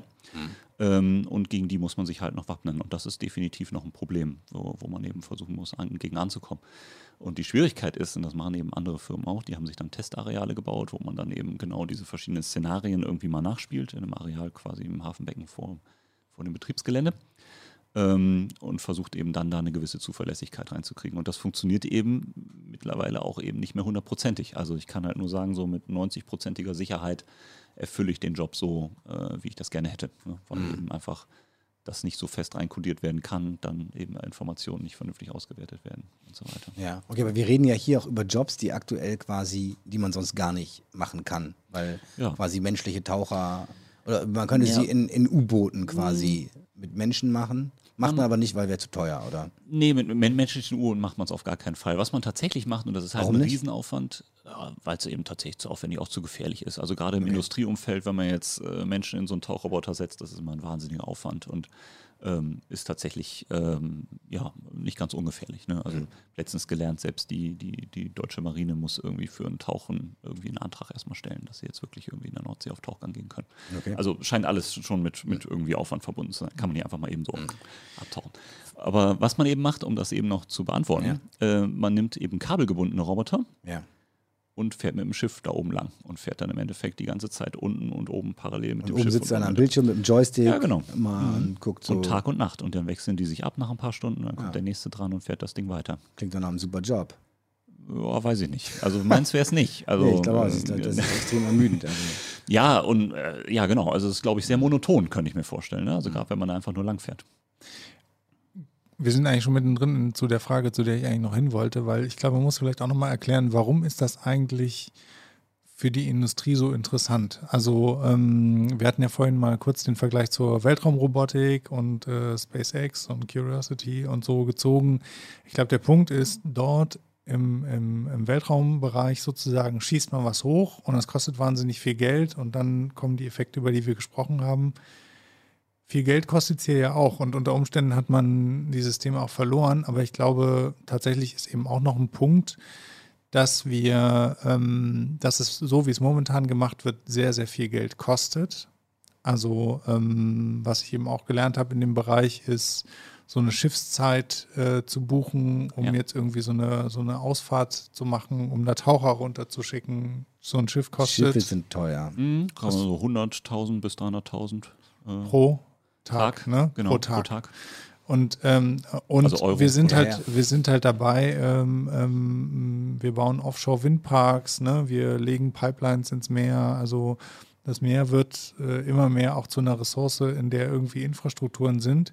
Wir haben aber eigentlich keine Ahnung, was mit diesen Infrastrukturen ist, wenn sie zehn Jahre da unten liegen. Also das gilt auch für die, also was heißt keine Ahnung, aber das gilt sozusagen auch, äh, auch für die Windparks, äh, ähm, dass diese, diese, diese ähm, äh, Offshore-Windanlagen, die stehen halt dort. Und äh, aktuell werden eben diese Anlagen inspiziert mit, äh, mit Tauchern sozusagen und immer dann so on demand. Also es gibt so feste Zyklen, aber eben auch dann nochmal, je nachdem, wo, wo Bedarf ist, wird dann nochmal genauer nachgeguckt. Und das ist einfach auch ein riesen Kosten. Also ich glaube, das ist eine große Motivation Ja. für diese ganze Branche, da äh, aktiv zu werden, obwohl es, wie du richtig sagst, ja ein ziemlich verrücktes äh, Unterfangen ist, weil die Herausforderung ist, ist ziemlich groß, dass das irgendwie. Weißt du, also einmal gegen das Mikrofon denken kostet immer 10 Euro bei Julian. Ne? ja, alles klar. Ja, ich nur gemacht, damit jetzt alle wieder wach werden. Ne? Nee, ich glaube, der Kostenaspekt, also genau, Schiffe sind teuer. Ich meine, das geht ja schon im Privatbereich los. Also wenn du viel zu viel Geld hast mal und möchtest einfach ganz viel Geld loswerden, dann kauf dir ein Boot. Hm. Ne? Ja, ist das richtig. ist Das mindestens zehnmal so teuer, als wie du vorher gedacht hast dann und Klar. was du noch alles vergessen hast zu berechnen.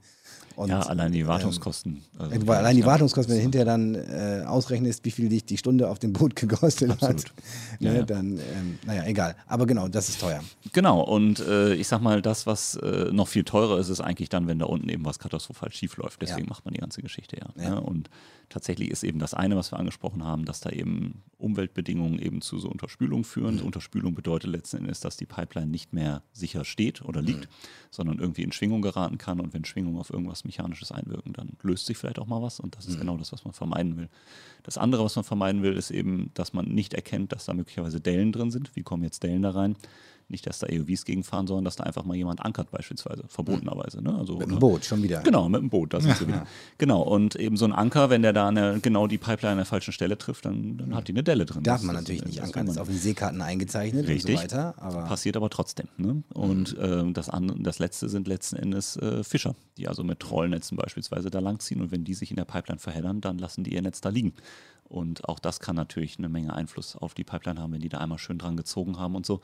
Also das sind alles Sachen, wo man eigentlich nur guckt, ist da noch alles in Ordnung. Ne? Und ähm, das ist zum Beispiel ganz faszinierend, auch so, was so teilweise gesagt wird, wie wenig man da eigentlich warten muss. Ich war mal auf einer Konferenz äh, zu Offshore-Technologien und da waren Ankerketten. Mhm. Ankerketten würde man jetzt mal sagen, naja gut, hängt man halt hin und dann hängt da irgendwas dran und dann ist das gut.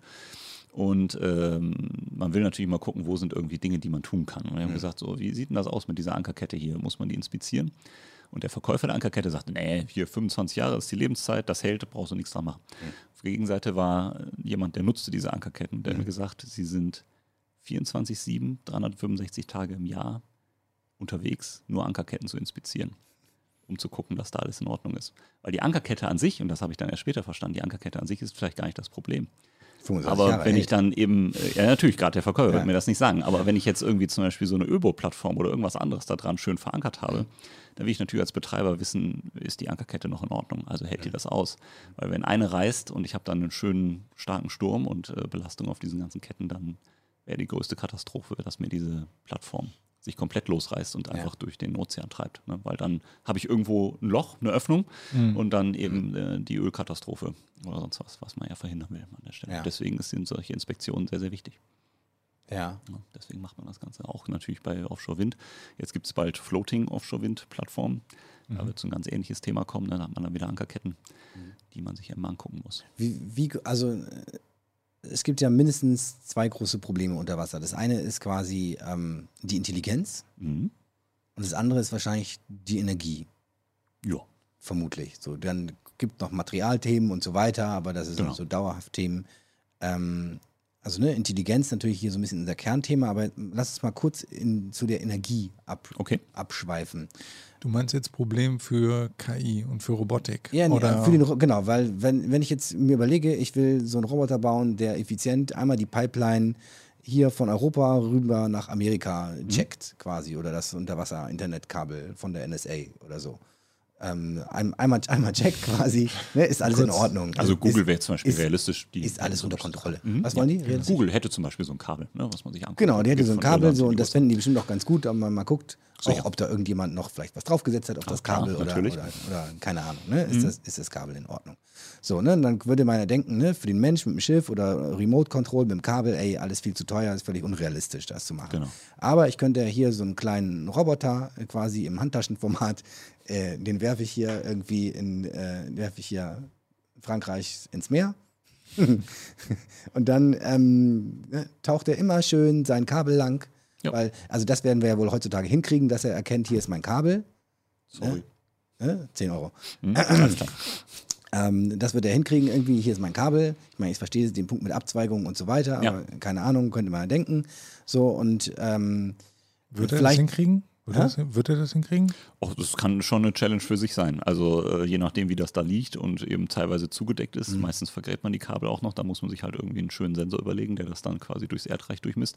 Aber äh, erzähl erst mal, also, nehmen wir mal an, das wäre einfach. Genau, du willst auf was anderes, glaube ich, hinaus, oder? Genau, nee, ich will darauf hinaus, dass ich denken würde, also das eine der, also neben der Tatsache, dieses Kabel tracken zu können und ja. bin ich immer noch in der Nähe von meinem Kabel, weiß ich, wo mein Kabel ist. Hey, und wenn nicht, dann tauche ich auf und schreie um Hilfe oder so, ne, wenn genau. ich mein Kabel verloren habe. Ja.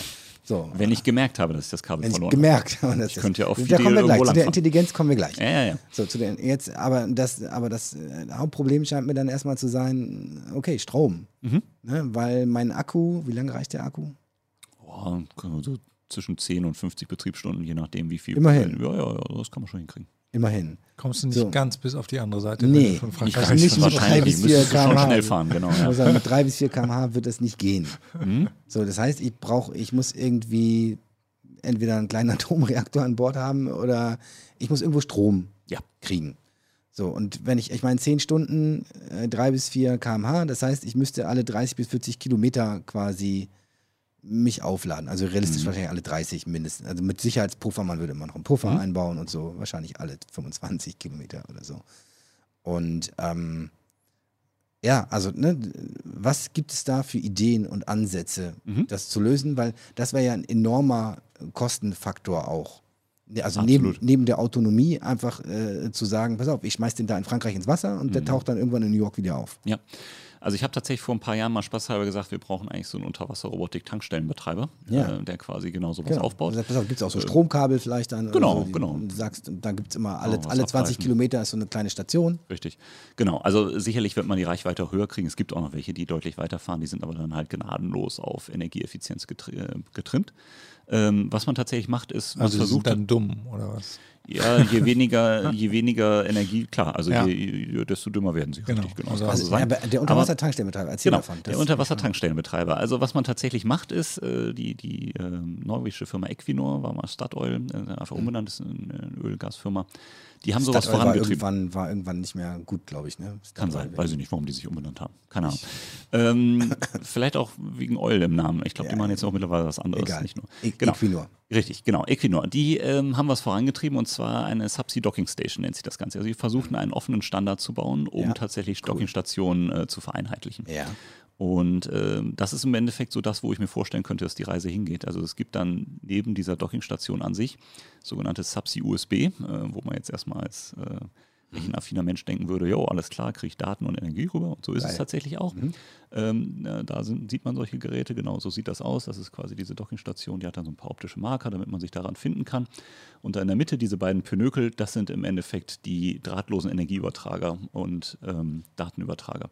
Das äh, sieht jetzt gesteckt aus, das ist aber tatsächlich einfach nur so, so, eine- Kugel und ein Halbrund, die aufeinander gelegt Wie werden. so, wenn du deine elektrische Zahnbürste auf. Genau, richtig, genau, so induktiv quasi. Steckst. Genau so funktioniert das. Und damit kann ich Daten übertragen ähm, und Energie. Und das ist jetzt ziemlich frisch, glaube ich, ein, zwei Jahre alt oder so. Ähm, und das versucht man jetzt einfach voranzubringen. Ne? Da werden auch entsprechende Standards dann äh, erweitert, mit denen man dann eben so festlegt, okay, so muss so eine Dockingstation aussehen an der Stelle. Ich war genau, also so, genau so hätte ich es mir im Prinzip auch vorgestellt, dass man gesagt hätte, ich meine, das war ja auch damals so, ne, die ersten Leute, die die Datenkabel über den Atlantik Ja. gelegt, das war auch, am Anfang, man hat gedacht, sind die bescheuert, was kostet das für ein Geld und so, Mhm. ne? Und es hat sich aber einfach gezeigt, ist ein Riesen-Asset einfach. Ein Riesen-Asset war ein Wahnsinnsgeschäft, ne?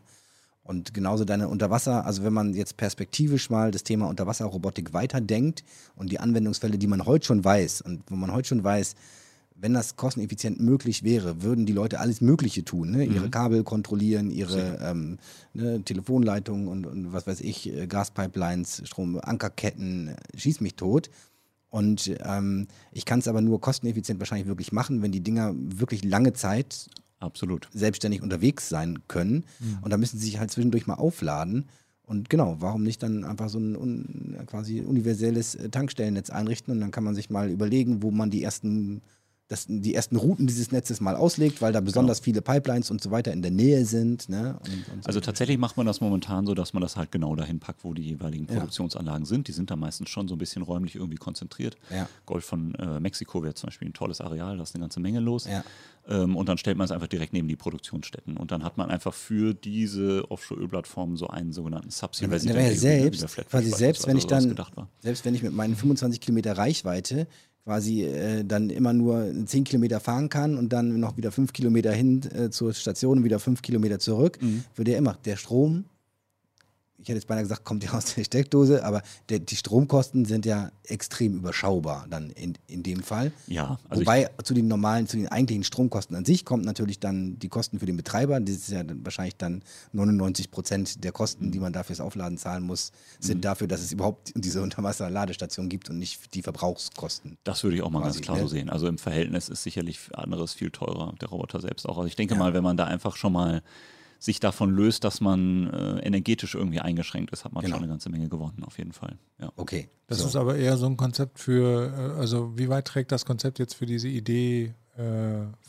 in Frankreich ins Meer und New York wieder aufgetaucht? Das Tankstellen, das ist genau, wie wenn ich jetzt in Ja, meinen gut. Tesla einsteige und sage, ich will jetzt von hier nach Frankreich fahren und dann schlägt er mir gleich vor, wo ich anhalten soll, um aufzuladen. Ja, okay, aber ähm, Und dann fahre ich quasi durch, schon ich mache Pausen. ein. Stromkabel oder irgendwo ein, ein äh, Kraftwerk, um Strom herzukriegen, also eine Windenergieanlage Ja, aber oder Strom- Genau, irgendwas. das kannst du dir Okay. überlegen. Eine, eine schwimmende Plattform oben drüber äh, mit einem großen Solarpanel-Array oder Ja, aber Strom, Windkraftanlage. auch Strom zu übertragen, auch, ja, aber das brauchst du ja gar nicht mehr. Das tatsächlich die, also es gibt ja auch gerade in der Stromenergiebranche äh, bin ich entwickeln sich viele Dinge exponentiell.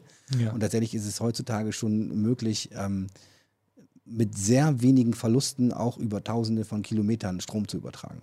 Da hat sich einiges getan. Gut, aber Ja, muss natürlich erstmal so eine Leitung legen. Also bei Ich den meine, anderen die Leitung musst du auch dezentral, legen. ne? Ich rede von der legen. Leitung, genau. Also das, Die Leitung musst du legen, natürlich. Ja, ja, genau. Also du musst auf jeden Fall dann Ja, irgendwie ja. da, wo du lang, also wo du diese Docking Stations baust, musst du irgendwie Leitungen legen oder, das meinte ich halt gerade eben, du kannst ja auch überlegen, vielleicht irgendwann mal irgendwelche, wenn es jetzt irgendwelche floating Offshore Windanlagen Klar. gibt, dann könnte man sich auch überlegen, man hängt die einfach daneben und dann erzeugt die halt den Strom. Ja. Ja, aber das wäre, glaube ich, viel zu. Also tatsächlich, ich meine, vielleicht äh, bin ich da auch so ein bisschen vorgebrandet. Da gibt es einen so, einen so einen geilen Typen, Vivian, vielleicht kannst du kurz mal nachgucken, ähm, der es sehr überzeugend rüberbringt von Singularity University. Über die kann man denken, was man will, aber ich finde sie auf jeden Fall, man kann sich die Sachen mal angucken. Äh, such mal nach Exponential Energy, bitte. Der heißt irgendwie Raval, ich weiß gerade, ich habe es gerade nicht mehr ganz, da, der Typ. Rames Nam, Exponential Energy. Äh, Da gibt es verschiedene Versionen von diesem Vortrag. Die aktuellste ist wahrscheinlich die beste. Und ähm, der erklärt ganz viele Dinge zu dem Thema. Nee, das ist, glaube ich, ein anderer. Das ist James Allen. Genau, diese, dieser Typ da, genau.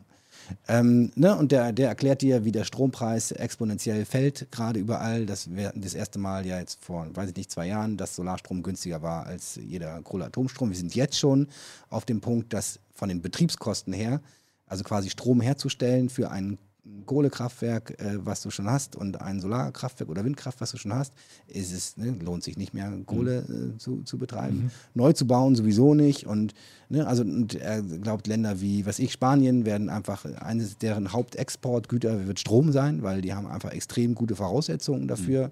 Afrika, Indien und so weiter.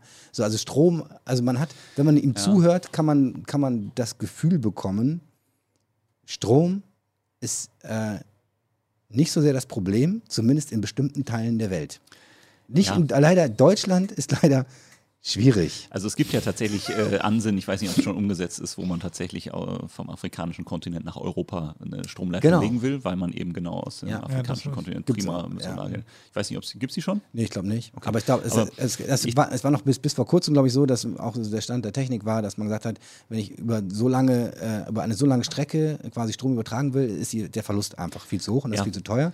Und da gibt es tatsächlich aber jetzt schon eine ähm, äh, Testinstallation, ich glaube, ich weiß nicht, ob in Russland oder so, vielleicht irgendwo, wo Mhm. sie zeigen, da, wo es tatsächlich gibt es eine Leitung über ta- 1000 Kilometer, Mhm. wo sie zeigen können, dass so und so viel Prozent da tatsächlich durchgehen und das wirklich Ja. eine viable Ich- Option ist. Quasi. Als, als äh, alter Techniker habe ich einfach an die technische Umsetzung, den Atlantik mit Stromkabel zu überqueren, dass man gedacht hat, das ist vielleicht ein bisschen Aufwand, bevor ich mir dezentral irgendwie solche Plattförmchen baue, wo ich dann halt Mhm. Ja. was habe. Das war einfach der Gedanke. Aber klar, unter den Gesichtspunkten muss man nur jemanden finden, der sagt, das wäre jetzt Investment total sinnvoll. ich. Genau, richtig.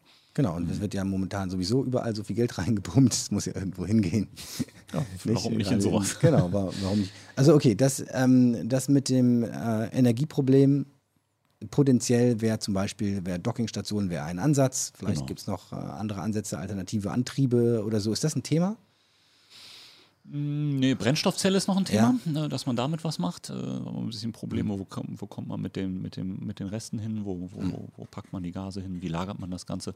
Das ist so ein bisschen ein Problem. Ansonsten ist da eigentlich wenig mit alternativen Antrieben unterwegs. Gibt ein EOV mit Solarpanelen, äh, was dann halt auftauchen es muss taucht auf, Aufladen. lädt sich, aber es dau- dauert wahrscheinlich ähnlich, ewig, bis sich Ja, ne? und die haben halt, äh, das Problem ist. Oder faltet sich das dann auch so auf? auf der Nee, tatsächlich ist es aber ein EOV, was einfach eine sehr breite Oberfläche hat. Ähm, Das also chillt dann einfach eine Weile. Genau, Haus. so ist es. Richtig. Okay, das Genau. heißt aber ganz wichtig, wenn man mal draußen auf dem Ozean so einen Roboter findet. Einfach liegen lassen. Das, ja, aber das, das, das, das, nicht, pass auf, ja, aber das dann, ist aber das dann- ist tatsächlich ein Problem. Dann, wirklich es, dann gibt es zwei, zwei Szenarien, würde ich, so wie ich es jetzt verstehe. Nämlich Szenario 1, also der Roboter liegt da und tut nichts mehr. Wenn er keine Solarzellen hat, dann wahrscheinlich einen Haken nehmen äh, oder irgendwem Bescheid sagen, hier ist ein Roboter. Mhm. Während, wenn der Solarzellen hat, einfach mal chillen lassen. Einfach, äh, genau. Der lädt sich Ja, gerade das, auf. das wäre vielleicht schon mal ein, ein Anfang zum Roboter-Mensch-Verständnis auf dem Ja. Wasser, ja, könnte man so sagen. Ähm, also ist ein Problem, die werden oft dann einfach eingesammelt von ja, die landen auch durch einfach, einfach im Fischernetz. Ne? Ähm, Na und gut. dann, äh, dann gibt es tatsächlich unterschiedliche Probleme. Also wenn draufsteht, wo er her ist, dann wird da mitunter auch durchaus mal Lösegeld gefordert. Dann Sind die gibt's nicht- so Roboter-Kidnapping. Ah, okay. Ähm, Ah, echt? Und, ja, ja, ja, Krass. das gibt es durchaus. Und dann da muss man halt gucken, ob man sich mit den Leuten vorher gut gestellt Das heißt- hat. das heißt- das heißt, man- auch teuer das werden. heißt- Das hat heißt, man- bei Rosen geht dann so ein geklebter Brief ein und da steht dann drauf. Keine äh, Ahnung.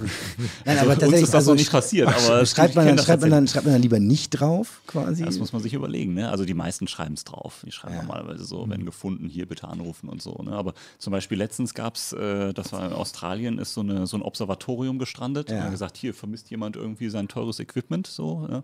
ähm, und dann, dann haben sich da halt Leute gefunden oder so. Aber das kann schon passieren. Also Kidnapping ist ein Problem, definitiv. Ne? Das Okay. kann, schon mal, kann schon mal für Schwierigkeiten sorgen. Auf jeden Fall. Das heißt also, was, was mache ich, wenn ich auf offener See einen Roboter sehe? Tja, gute Frage. Also ich glaube, wenn ich die Nummer sehen würde, dann würde ich da einmal anrufen, erstmal fragen, immer- ob das so soll. Die haben eine Nummer, die steht da groß drauf. Ja, also manche machen eine Telefonnummer einfach drauf, ne? Also Ganz groß, eine- dass ich die ja, auch genau. dann. Also ja. ich will mich dem ja vielleicht, wenn ich, wenn ich auf See bin, ich will mich gerade auf offener See, ich will mich gerade so einem autogroßen Objekt ja nicht unbedingt jetzt so nähern, Ja. dass ich mit ihm kollidieren könnte oder so. Gefährlich. Nee, genau. halt, ne? Wobei ich dir ganz ehrlich sagen muss, wenn du einen Tauchroboter wirst du wahrscheinlich nicht sehen, da kollidierst du eher mit, als dass du, ihm, äh, dass du den siehst. Okay. Weil der Aber- so halb unter der Wasseroberfläche Genau, dann ja, richtig, dengelt. So. Genau, also das ist ja auch große Gefahr jetzt für Segler beispielsweise, Container, die krachen da, also wenn, dann fahren Ja. sie da rein, das ist nicht gut. Nee, aber es gibt ja zum Beispiel ähm, Oberflächenfahrzeuge, Sail Drone beispielsweise, das ist so ein Ding mit ähm, großem Segel halt. Und da steht es, glaube ich, auch drauf, äh, dass das ein, ein Roboter-Equipment ist und dass man den ruhig so lassen kann, was er da machen möchte. Ähm, ja, genau, aber es ist tatsächlich nicht ganz so leicht zu sagen, auch beim Tauchroboter, der dann eben rumchillt. Es gab zum Beispiel mal einen Versuch, ähm, es gibt so Glider, das sind so ein bisschen au autonome Unterwasserroboter, die so in ihren Freiheitsgraden, die sie aktiv steuern können, eingeschränkt sind. Und da gab es mal so einen Versuch, äh, kommen wir vom, von der ähm, Küste der USA bis nach Europa rüber. Und ähm, da war das Problem, dass einfach mit der Zeit an Effizienz, an Fahrtleistung verloren hat, weil er einfach zugewachsen ist. Der hatte immer mehr Muscheln Ah, dran ja. und Bewuchs. Und was die gemacht haben, ist, äh, so auf Höhe Gran Canaria sind die mit dem Schlauchboot rausgefahren und haben den einfach einmal abgeputzt Das und dann zählt ging es ja weiter. nicht.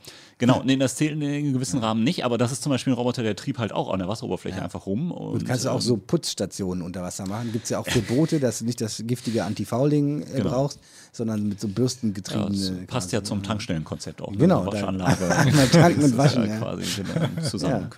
Ja, Sehr ja, gut. warum nicht? Könnte man sich überlegen. Klingt okay. In, inwieweit, du hast vorhin äh, so im Nebensatz erzählt, hier, wenn der Fischer mit seinem Netz in der Pipeline hängen bleibt und äh, vielleicht noch die Pipeline ein bisschen äh, verschiebt, inwieweit sind denn. Und man, Der, also- der hat übrigens seine Telefonnummer nicht auf dem Netz stehen. Nee, gibt das Gründe nicht. für. Der Und ich glaube auch so, das ab. Da, wenn man so liest, was so an Netzen im Meer rumliegt, äh, das muss ja eine ganze Menge sein. Von daher, wie weit sind denn Netze ein Problem? Also ich, die Antwort ist wahrscheinlich sehr stark, aber wie geht man eigentlich damit um, mit, äh, mit dem Thema äh, Fischernetze? Weil ich könnte mir vorstellen, dass das, eine, also wir haben vorhin von, von äh, na, Überhängen von Höhlen geredet. Ich glaube, das ähm, ist wahrscheinlich ein Spezialfall, würde ich jetzt mal meinen. Ich vermute mal, die Gefahr Ja, für Fischernetze ist größer. Ja, würde ich jetzt auch annehmen, ähm, dass das so ist, äh, auch wenn ich da jetzt nichts Konkretes kenne, aber ich kenne äh, einige Anwendungsbeispiele, wo man merkt, dass so ein Fischernetz eben ein Riesenproblem ist. Ne? Also klar, wenn das so ein Schleppfischerdarm einfach über auch so Bodenmessstationen äh, rüberzieht, die dann einfach alle abgeräumt werden damit, weil da so eine Belastung drauf ist, wo sich dann zum Beispiel so Meeresobservatorien wie die Ocean Networks Kanada-Leute ähm, tatsächlich extra so äh, Schneidelemente vor Oh ja. die Bootstation setzen, sodass die Netze aufgeschnitten werden, sodass eben dann da nicht mehr so viel passiert. Ähm, aber klar, ich meine, es ist für, für Meeressäuger ein Problem, die dann in diesen Netzen landen oder für einfach alle Meereslebewesen, die da drin hängen. Und klar, das kann natürlich im Tauchroboter auch passieren. Und wenn der da drin hängt, haben wir genauso ein Problem. Ist das Schneidvorrichtung? Gut, dass das äh, Greenpeace das nicht gesehen. Die haben ja neulich da so äh, Betonklötze versenkt in der Ostsee. Irgendwo was Greenpeace, glaube ich, glaube, ne? Die, Mhm. Ja, um irgendwie Schleppnetz, Schleppnetzfischerei die da, wo man sich, glaube ich, nicht ga- ganz einig war, ob das da Mhm. legal gemacht werden darf oder nicht. Oder Greenpeace war zumindest der Meinung, es sollte auf jeden Fall nicht legal sein, selbst wenn es Ja. legal wäre. Und dann haben sie einfach mal lustig ein paar große Betonklötze über Bord geworfen von Mhm. großen Schiffen. Und ich glaube, die Behörden wussten auch nicht so recht, wie sie damit umgehen sollen jetzt. Mhm. Ähm, genau, aber die hatten jetzt keine Schneidmesser noch an den, äh, Ja. an den Dingern dran. Aber Genau, aber da gibt es wohl offensichtlich auch irgendwie Möglichkeiten. Aber klar, also. der Roboter äh, könnte sich ja auch selber freischneiden, weil lass uns doch mal zurückkommen zu dem Thema Intelligenz. Ne? Ja, So potenziell würde man ja denken, ne, so ein Pleacher Unterwasserroboter, da kommt so ein Fischernetz oder er merkt, ich bin in einem Fischernetz, ne, jetzt holt er sein Schweizer Taschenmesser raus und schneidet sich frei. Mhm. So, du hast ja vorhin äh, schon mal äh, so uns so ein bisschen einen Überblick gegeben, wo wir aktuell so stehen, was für Roboter man heute bauen kann. Was ist für dich so absehbar, ähm, wohin wir das treiben können, in, sage ich mal, also ich meine, ne, Predictions jetzt zu machen für die, die mehr als die nächsten zehn Jahre ist wahrscheinlich sowieso un, unrealistisch, aber wo kommen wir absehbar quasi hin? Wie, Mhm. wie smart werden, werden diese Roboter? Was, was können die tun dann tatsächlich? Also äh, ja, ähm, für mich gibt es immer zwei, zwei so Richtungen. Also einmal, ähm, wie, wie sicher sind sie sich ihrer Aufgabe und das andere, was haben sie für Fähigkeiten? Und wenn ich jetzt Richtung Fähigkeiten gucke, dann denke ich tatsächlich, dass wir den in der Wassersäule freischwebenden Roboter haben, der mit zwei Armen irgendwelche Operationen vornimmt, im Sinne von Ventile drehen, vielleicht sogar Netze freischneiden, solche Geschichten. Das, das werden wir sicherlich hinkriegen, da bin ich sehr zuversichtlich ähm, weil einfach die Technologie an ganz vielen Stellen ja aus anderen Branchen auch über Land dann schon da ist, die wir versuchen müssen, dann eben für den Unterwasserfall anzupassen und dieses regelungstechnische Problem wird man auch in den Griff kriegen. Also das ist ziemlich sicher. Was das bedeutet letzten Endes für die gesamte Unterwasserrobotikbranche ist eigentlich, dass dieses klassische Arbeitspferd des kabelgebundenen Roboters mit den Armen mehr oder weniger wegfallen kann. Das würde ich eigentlich erwarten. Damit fällt eine ganze Menge anderer Dinge weg. Wir können möglicherweise jede Menge äh, Schiffsversorger, die über die Weltmeere gondeln, nur damit eben der kabelgebundene Roboter irgendwie an die Stelle kommt, uns auch sparen ähm, und äh, eben das Ganze komplett autonom machen. Und dann könnte ich mir schon vorstellen, dass wir so eine Art Hausmeisterroboter im Endeffekt für diese verschiedenen Areale haben, der dann eben mit entsprechenden Aufträgen ähm, dann eben Ventile verstellt, Messungen vornimmt, ist da noch alles in Ordnung, sind die Kathodenschütze für die Korrosion der entsprechenden Anlagen, sind die alle noch da, muss ich da was austauschen, neu einbauen. Das ist zum Beispiel auch ein ganz häufiger Anwendungsfall, dass ich eben dann ähm, Kathoden, also Opferanoden letzten Endes an den Strukturen irgendwie wechseln muss, bevor die eigentliche Struktur irgendwie anfängt zu korrodieren. Das wären Sachen, die kriegt man auf jeden Fall hin. Ähm, die andere Sache ist eigentlich das eben, wie bin ich, wie sicher bin ich mir meiner Aufgabe? Also Ja. klappt das tatsächlich und kann ich äh, überhaupt noch mit dem Energiebudget, was ich beispielsweise habe, ähm, meine Aufgabe erledigen? Das mag jetzt auch eigentlich simpel klingen, ja, ähm, aber je nachdem, was ich für Events eben habe auf der Strecke, ähm, kann es durchaus schon mal sein, dass ich das eben falsch bewerte. Und ich denke, da kann man eine Menge an, an Robustheit erwarten. Die andere Geschichte ist die, dass ähm, so Geschichten wie eben Inertialsensoren, die ganze Geschichte, die ich eigentlich bisher nur an Bord habe, eben versuche eben diese, diese externe GPS-Geschichte irgendwie loszuwerden, dass ich da eben noch dank Karten oder eben auch neuerer Messtechnik wie Magnetfeldsensorik, E-Felder, ne? also ich finde es immer beeindruckend, wenn man so guckt, gibt so Beispiele, wo äh, Haie oder Wale einfach zielgerichtet auf den Kontinent Australien Ich wollte gerade zuschwimmen sagen, wie, können. also wie, wie machen die das denn? Genau, und die machen das eben mit, mit Magnetfeldablenkung beispielsweise. Ne? ja, Also das wieso, aber wieso kann das der Roboter nicht? Ja, der kann das vielleicht schon. Wir sind vielleicht noch nicht so weit, dass wir da so entsprechend fein das sensieren können. Also wie da jetzt Aber- genau also jetzt- die Sinnesorgane aussehen, weiß ich ehrlich gesagt auch nicht jetzt von den Meeressäugern. Aber Äh, der- das zu ist Aber ein ich guter glaube, Punkt. weiß man das schon so genau, Das- weil ich meine, letztlich äh, weiß man ja auch oftmals nicht, warum die, also das ist ja auch intensiv beforscht immer noch, warum stranden Wale, was lenkt sie eigentlich tatsächlich ab, Mhm. sind das Geräusche, Umwelteinflüsse, wie auch immer. Also von daher denke ich, ähm, ich bin ja jetzt kein Experte, bin zwar Biologe, also ich müsste es eigentlich wissen, du hast ja aber bestimmt schon mal so ein Mal seziert. ein Wal zitiert. Se seziert. Seziert. Zitiert. Bi Biologie, da bringt man mal gleich Wir zitieren keine- mit da, die, Genau, wir zitieren keine Tiere. seziert. Ähm, nee, also ich, ich gehe mal davon aus, dass man da auch noch nicht genau weiß, wie es funktioniert, weil wenn man es wüsste, dann würde ich vermuten, könnte man es auch technisch wahrscheinlich einigermaßen gut umsetzen. Ja, gehe ich auch von. Also Ähm, wenn man es weiß, klar, dann denke ich auch. Aber ich glaube, das Problem ist, dass da noch was fehlt, denke ich auch. Ja. Genau.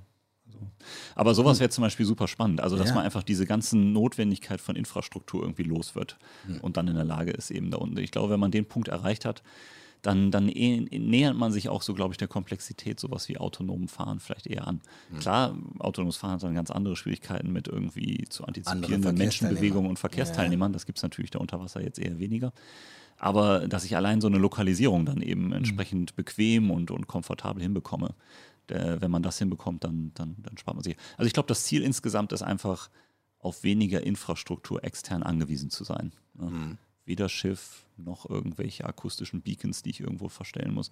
Vielleicht gibt es so ein Tankstellennetz, ja, das wäre natürlich ja. schick. Ähm, aber entsprechend muss die Reichweite halt auch groß genug sein, damit man damit sowas klarkommt. Ja. Und ich glaube, das Wichtigste ist eben, dass wenn man jetzt plötzlich Roboterhände haben, mit denen wir was machen können, autonom, wo wir eben nicht mehr diese Fernsteuerung für brauchen. 20 auch. Ja, der nächste hier. Ich komme noch, gehe hier arm raus aus der Veranstaltung. Aber gut, jetzt bin ich in Führung gegangen, jetzt bist du vielleicht nicht mehr so getroffen. Ja, okay, ähm, ich, ich lege gleich nach. Ja, lieber nicht.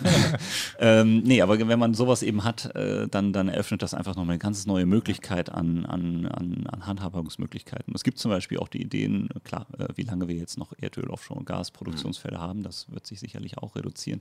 Aber es gibt ja auch Ideen, die, dass diese ganzen ganzen Plattformen von der Wasseroberfläche verschwinden und auf den Meeresboden gehen. Mhm. Und das dann gerade in größeren Tiefen, wo man jetzt eben anfängt zu explorieren und eben auch erst recht keine Taucher mehr haben kann, dann braucht man eben genau solche autonomen Systeme. Aber wie ist das, also kurze, ähm, kurze Abbiegung mal. Ja. Ähm, du sagst, die Plattformen verschwinden von der Wasseroberfläche, gehen nach unten. Mein Bild ist sofort so eine Kuppel unter Wasser und da arbeiten trotzdem auch Leute. Mhm. Und es gibt ja auch Leute, die grundsätzlich sagen, ähm, die Zukunft der Menschen liegt unter dem Meer. Mhm. Ja, wir äh, quasi, haben wir im Prinzip viel stabilere Umgebungsbedingungen und wenn jetzt die Klimakatastrophe kommt oder keine Ahnung, kann uns mhm. das ja da unten unter Meer quasi egal sein. Ist natürlich, stimmt nicht, völlig verkürzt dargestellt. Ähm, beschäftigst du dich auch mit solchen Ideen? Ähm, hältst du das irgendwie für realistisch oder macht dich deine Arbeit da eher sehr skeptisch, was den Lebensraum unter dem Meer angeht? Ähm, nee, eigentlich nicht. Ähm, ich, ich, ich wundere mich eher oder sagen wir mal, ich frage mich immer, warum es das so wenig gibt. Ähm, letzten Endes äh, gibt es ganz oft Ansätze, wo wir sagen, wir bauen jetzt mal äh, die ISS für Unterwasser quasi. Mhm. Ne? Wir bauen jetzt uns da mal eine Raumstation. Ja, U-Boot ähm, heißt das, glaube ich, oder? Ja, nee, nee, nee, ich meine so ortsfest, so dauerhaft, ja, ja. wo man dann irgendwie auch so als U-Boot vor Anker. Ja, ein, gesunk, ein gesunkenes U-Boot. U-Boot so, so, so, sorgt immer für Panik meistens. Das, das, ja. das findet man irgendwie immer ungut. Aber, aber gibt es also tatsächlich also Atom-U-Boote und so, ich meine, die sind ja sehr autark. Ne? Ich weiß gar nicht, wie lange die unter Wasser bleiben können, ohne aufzutauchen weiß ich auch nicht. Ich glaube, da sind Wasserstoff-U-Boote noch viel weiter, aber keine ja, Ahnung, da kenne ich mich nicht so genau aus. Mhm. Ähm, aber ähm, ich meine jetzt wirklich eine dauerhafte Plattform und etwas, was mhm. man vielleicht auch in größeren Tiefen okay. haben kann, weil ja. U-Boote kommen auch nicht so tief. Ne? Also ja. ein paar hundert Metern ist Schluss mit den Tauchrobotern sind wir deutlich tiefer eigentlich unterwegs. Okay. Ähm, das macht aber irgendwie keiner. Also es gibt so ein paar Zylinder, die stehen da auf dem Meeresboden, gibt es auch in einigen Ortschaften so auf der Welt. Aber es ist dann mal so ein, zwei Zylinder und das war's. Ähm, und man baut das nie größer. Es gibt auch ein paar Hotels, die das irgendwie machen, so eine Unterwasser irgendwie äh, Hotels oder Tatsächlich. Ähm, Restaurants, ja, ja, ja. Aber also die sind dann so 20 Meter unten, oder? Ja, klar, das ist alles irgendwie so, dass man da halt irgendwie ja, bequem noch hinkommt, ne? Einigermaßen. Man, man, man, hofft, es wird nicht undicht dann. Du, du hast, du hast äh, wenn der Kleine mit dem, mit, der, mit dem Messer gegen die Scheibe klopft oder so. Nein, aber äh, du hast vorhin gesagt, äh, beim U-Boot äh, kommt man tatsächlich nicht so tief. Ist das ein, ist das Problem der Druck oder ja. was ist das Problem? Ja, ein materialtechnisches Problem. Also es wird halt immer, die Wände müssen immer dicker werden. Okay, und, und warum wäre das dann bei einer, bei einer sozusagen Unterwasserstation gelöst, weil man dann einfach das Ding gleich nochmal ganz anders auslegen die, du würde. die Wände ja einfach viel dicker machen, ne? Ja, das genau. Ich stelle mir jetzt, eigentlich. ja, genau. Ich stelle mir bei einer stationären Plattform es so vor, dass das einfach äh, nicht ultimativ ein energetisches Problem wird, wenn ich dieses Wahnsinnsmonstrum von dickwandigen Geräten okay. durch die Gegend bewegen muss. Ja. Also Aber klar kann ich da ja mal mit Auftrieb bewegen. und Abtrieb, genau. Ja, du musst genau. es ja nicht mehr bewegen. Die soll ja dann kann feststehen. so dick sein, wie du willst. Kann eine 10 Meter dicke Wand haben.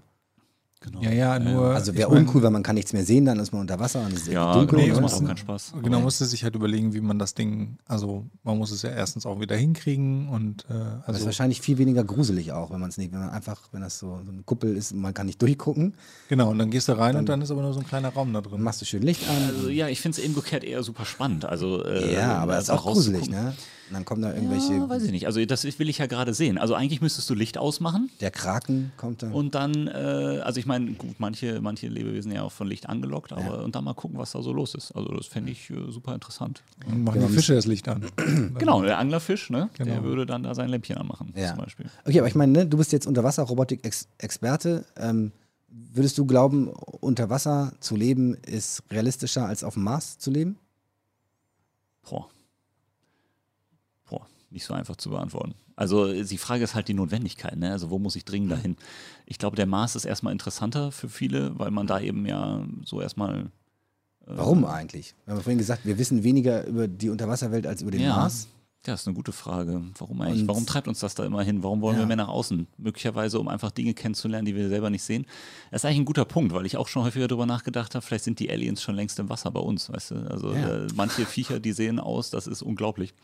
Ähm, ja, ja, ist so. Also Ich- da, da ich- Soll sein, Interessant, dann, ähm, da gibt es ja auch äh, Leute, die sagen tatsächlich, die sind schon da und sind unter Wasser quasi. Genau, Und, äh, ähm, auch mal gedacht, warum, warum ist das ja sogar so, ja? Und wir, wir merken das einfach gar nicht. Gibt es also ein paar, genau, gibt es ein paar schöne äh, quallenartige äh, Lebewesen auch. Also, ja, weiß ich ehrlich gesagt nicht. Vielleicht ist, ist, der, ist der Ozean für Menschen, wenn sie dann explorieren wollen, ja, äh, noch, noch lebensfeindlicher ja, als der ich- Mars. Also ich meine, der Druck ist natürlich. Bilder. Der Druck ist natürlich enorm, ne? Also es ist schon ziemlich unwirtlich und dunkel und äh, Aber ist ja. es denn, ist es denn, also jetzt mal, äh, um nochmal Mars und Tiefsee-Vergleich zu machen, was ist denn mit den Kosten? Also es müsste doch eigentlich deutlich günstiger sein, In irgendwas die Tiefsee, in die Tiefsee zu in die, gehen. ne? Tiefs, in die Tiefsee Ja. zu gehen. Aber es ist tatsächlich, es ist halt weniger sexy wahrscheinlich. Musst wieder ein Kabel hinlegen, damit Also, du da auch das Licht anmachen Es kannst. kommt halt auch ne, drauf an, wo man sich dann, wo man sich dann hinbegibt. Also Marianengraben zum Beispiel gab es ja. kürzlich, äh, gab es ja tatsächlich sowas Weltraum- und Unterwasserrobotik verbunden hat, ne, wo Ja. man dann NASA-Astronauten äh, in die Tiefsee geschickt hat. Ja, zum Beispiel, weiß nicht, ist glaube ich so Alexander Gerst da nicht auch mit runter oder so. Also äh, da gab es so verschiedene Szenarien. Aber wenn man sich den Marianengraben anguckt und die Bilder, dann ist es einfach ja, ich weiß nicht, ob es nicht noch öder ist als auf dem Mars, äh, was die, die, die Landschaft angeht. Da ist halt einfach nichts. Ja, also erschreckenderweise findet man da teilweise schon, Plastikmüll von den Menschen. Das ist dann eher das Schlimme. Aber ähm, man, man, man sieht ja auch nicht besonders weit. Ne? Hat da irgendwie so seinen Lichtkegel, da unten ist stockfinster und dann, dann sieht man eigentlich nur plattes Land. Ähm, also äh, entsprechenden Boden, äh, der, wo wenig los ist. Ich wollte jetzt nicht irgendwie Vergleiche zu irgendwelchen Regionen in, in, in, auf der Welt machen. ähm, also das war jetzt nicht gemeint, äh, sondern Kann schön sein auch. ja, absolut. Ja, äh, es gibt auch Leute, die so. mögen das. Also gehöre ich eigentlich auch zu. Aber äh, auf dem Mars ist es dann eben vielleicht doch nochmal, ja, äh, möglicherweise spannend. Vielleicht geht es auch um, um, um Rohstoffe da nochmal. Das ist ja auch so ein Mars-Thema oder Mondthema, ne, wo man versucht, vielleicht irgendwas abzubauen, was man dann auf der Erde wieder gebrauchen kann. Ähm, gut, und das andere Thema ist natürlich, ähm, müssen wir uns vielleicht auch einfach planetarisch weiterentwickeln und dann eben wirklich einen Ortswechsel machen, was Mhm. jetzt unter Wasser dann halt schwieriger zu lösen ist. ne? Ich glaube, das treibt ja auch äh, viele Leute an. Ja, Ich, sowas zu machen. ich denke, ein Punkt ist vielleicht auch, also könnte ich mir vorstellen, was man sich deutlich äh, einfacher vorstellt, irgendwann mal bei so einer Besiedlung eines oder, oder einer, einer, wie auch immer, einer Raumstation auf Mond oder Mars. Ähm,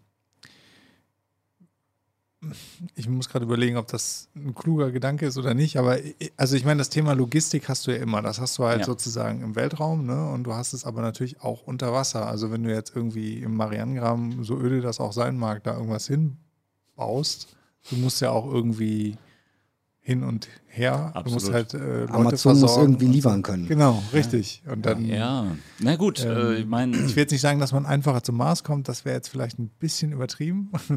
nee, aber ich meine, das- das Thema schwingt vielleicht auch mit, ne? dass man sich vielleicht fragt, okay, vielleicht ist uns, äh, vielleicht ist es am Ende im Endeffekt doch, ähm, zum einen ist es spannend rauszugehen, es lässt sich besser verkaufen und zum anderen ist es halt vielleicht auch tatsächlich ähm, irre teuer, das aufrechtzuerhalten, also auch unter ja, Wasser. absolut, absolut, Also klar. Und, Einmal das, allein auch dahin zu kommen. Ne? Also es gibt ja, äh, ich glaube, es gibt ein Fahrzeug zurzeit, was da vielleicht im Marianengraben runterkommt oder so. Ähm, wo ja James Cameron ist da ja auch kürzlich nochmal. Wir müssen ja auch nicht gleich den Marianengraben nehmen. sagen, Nee, genau, Einfach, der ist halt ein bisschen extrem, aber Auf äh, 1000 Meter bleiben oder so. Genau, aber das ist halt auch schon ein Problem, ne? weil wenn ich nicht falsch liege, so die meisten U-Boote sind irgendwie so bei 300 Metern, dann ist da halt irgendwo Schluss und dann wird es halt äh, Ja, auch schon. Also materialtechnisch. ich meine, ne? Ja klar, äh, wäre schon mal was. Du kannst ja erstmal die erste Kuppel in der Ostsee bauen. Ich meine, ne? Genau. Ja, ist flach. Wie alt, wie, wie alt, wie tief ist die Ostsee? Ich glaube so. Hier als äh, 60 Unterwasserexperte 300, das also Ja, irgendwo- muss man wahrscheinlich wissen. Äh, weiß ich. ich könnte das zur Nordsee sagen, aber aus, Ah, Max, Max, da, guck mal, 459 maximal ein Meter. paar hundert Meter hätte ich jetzt auch. 459 Meter. Aber, aber ich glaube, jetzt größtenteils ist sie deutlich flacher, glaube ich. Ja, wahrscheinlich. Die, hier so- steht, da steht die bestimmt. Ich hab zwar Nordsee. keine sieben- Ahnung, aber ich glaube, Die Nordsee ist- 700 Meter und das, was Die das, Nordsee Mittelmeer. 700 Meter? Nee, das glaube ich nicht. das kann, ja. Wieso? Also ich Zu meine, flach, meinst du, oder was? Nee, nee, viel zu tief. Bei Flut oder bei Ebbe? Ja, guck mal, guck mal, im Durchschnitt, guck mal, das war nämlich, ich habe 60, im Durchschnitt hat die Ostsee eine Tiefe von 52. Ja. Meter. Und die als Nordsee tiefste 40 Stelle- Meter oder so. Okay. Guck mal, dann haben die da noch irgend so ein Loch gegraben an der Küste, um da U-Boote zu verstecken und so. Gut, also wir sehen hier, äh, 700 Meter, kannst du mal da Auch drauf noch klicken? mal Ich für die- ich würde gerne nochmal die Leute mitnehmen, die uns nicht sehen können. Ne? Da, Also, tiefste Stelle, wie tief ist die Nordsee im Durchschnitt da unten? So. Nee, da drunter. ähm, Guck mal, 94 90 Meter Meter. durchschnittlich. Ne? also um das nochmal zu sagen, ne? hier steht äh, Ostsee 52 Meter, tiefste Stelle 459 Meter, Nordsee Ein so tiefes Loch 94 irgendwo. Meter. Ja, guck mal, aber da steht durchschnittlich Tiefste Stelle. 94. Okay. Ja, Ja. Ja, genau, Mhm. tiefste Stelle 700 Meter. Merkt man es nicht, wenn man an der Wattküste ist. Ne? Nee, me- nee, nee, nee. Okay, aber pass auf, also wir waren ja, wir waren ja an, an dem Punkt so, ne, wie realistisch, also es wäre ja, ist ja für die Unterwasserrobotik potenziell, wäre das natürlich ein Riesentreiber, wenn man anfangen würde, unter Wasser auch irgendwie Menschen, Stationen, whatever zu bauen, weil dann brauchst du eine Fähr- und Entsorgung und dann brauchst du äh, autonome Unterwasserroboter. Mhm. Ähm, also das würde die ganze Sache wahrscheinlich nochmal ein bisschen beschleunigen. So. Ähm, aktuell, von dem, was du jetzt erzählt hast, wäre jetzt so mein Eindruck, getrieben wird das ganze Thema aktuell hauptsächlich von so Pipeline-Betreibern wie, Ja. wie deinem Unternehmen und von der Wissenschaft, von wissenschaftlich Wir Interessierten. Ja. Dann gibt es wahrscheinlich auch noch das Militär, die Sicher. bestimmte Interessen haben und wahrscheinlich auch ihre kartografierten Zonen haben, wo sie schon überall alles messen immer und äh, überwachen quasi, dass Sicher. da keine U-Boote kommen und so weiter. Die Daten, das, die Karten und so weiter stellen sie aber nicht zur Verfügung, äh, äh, wa- wahrscheinlich.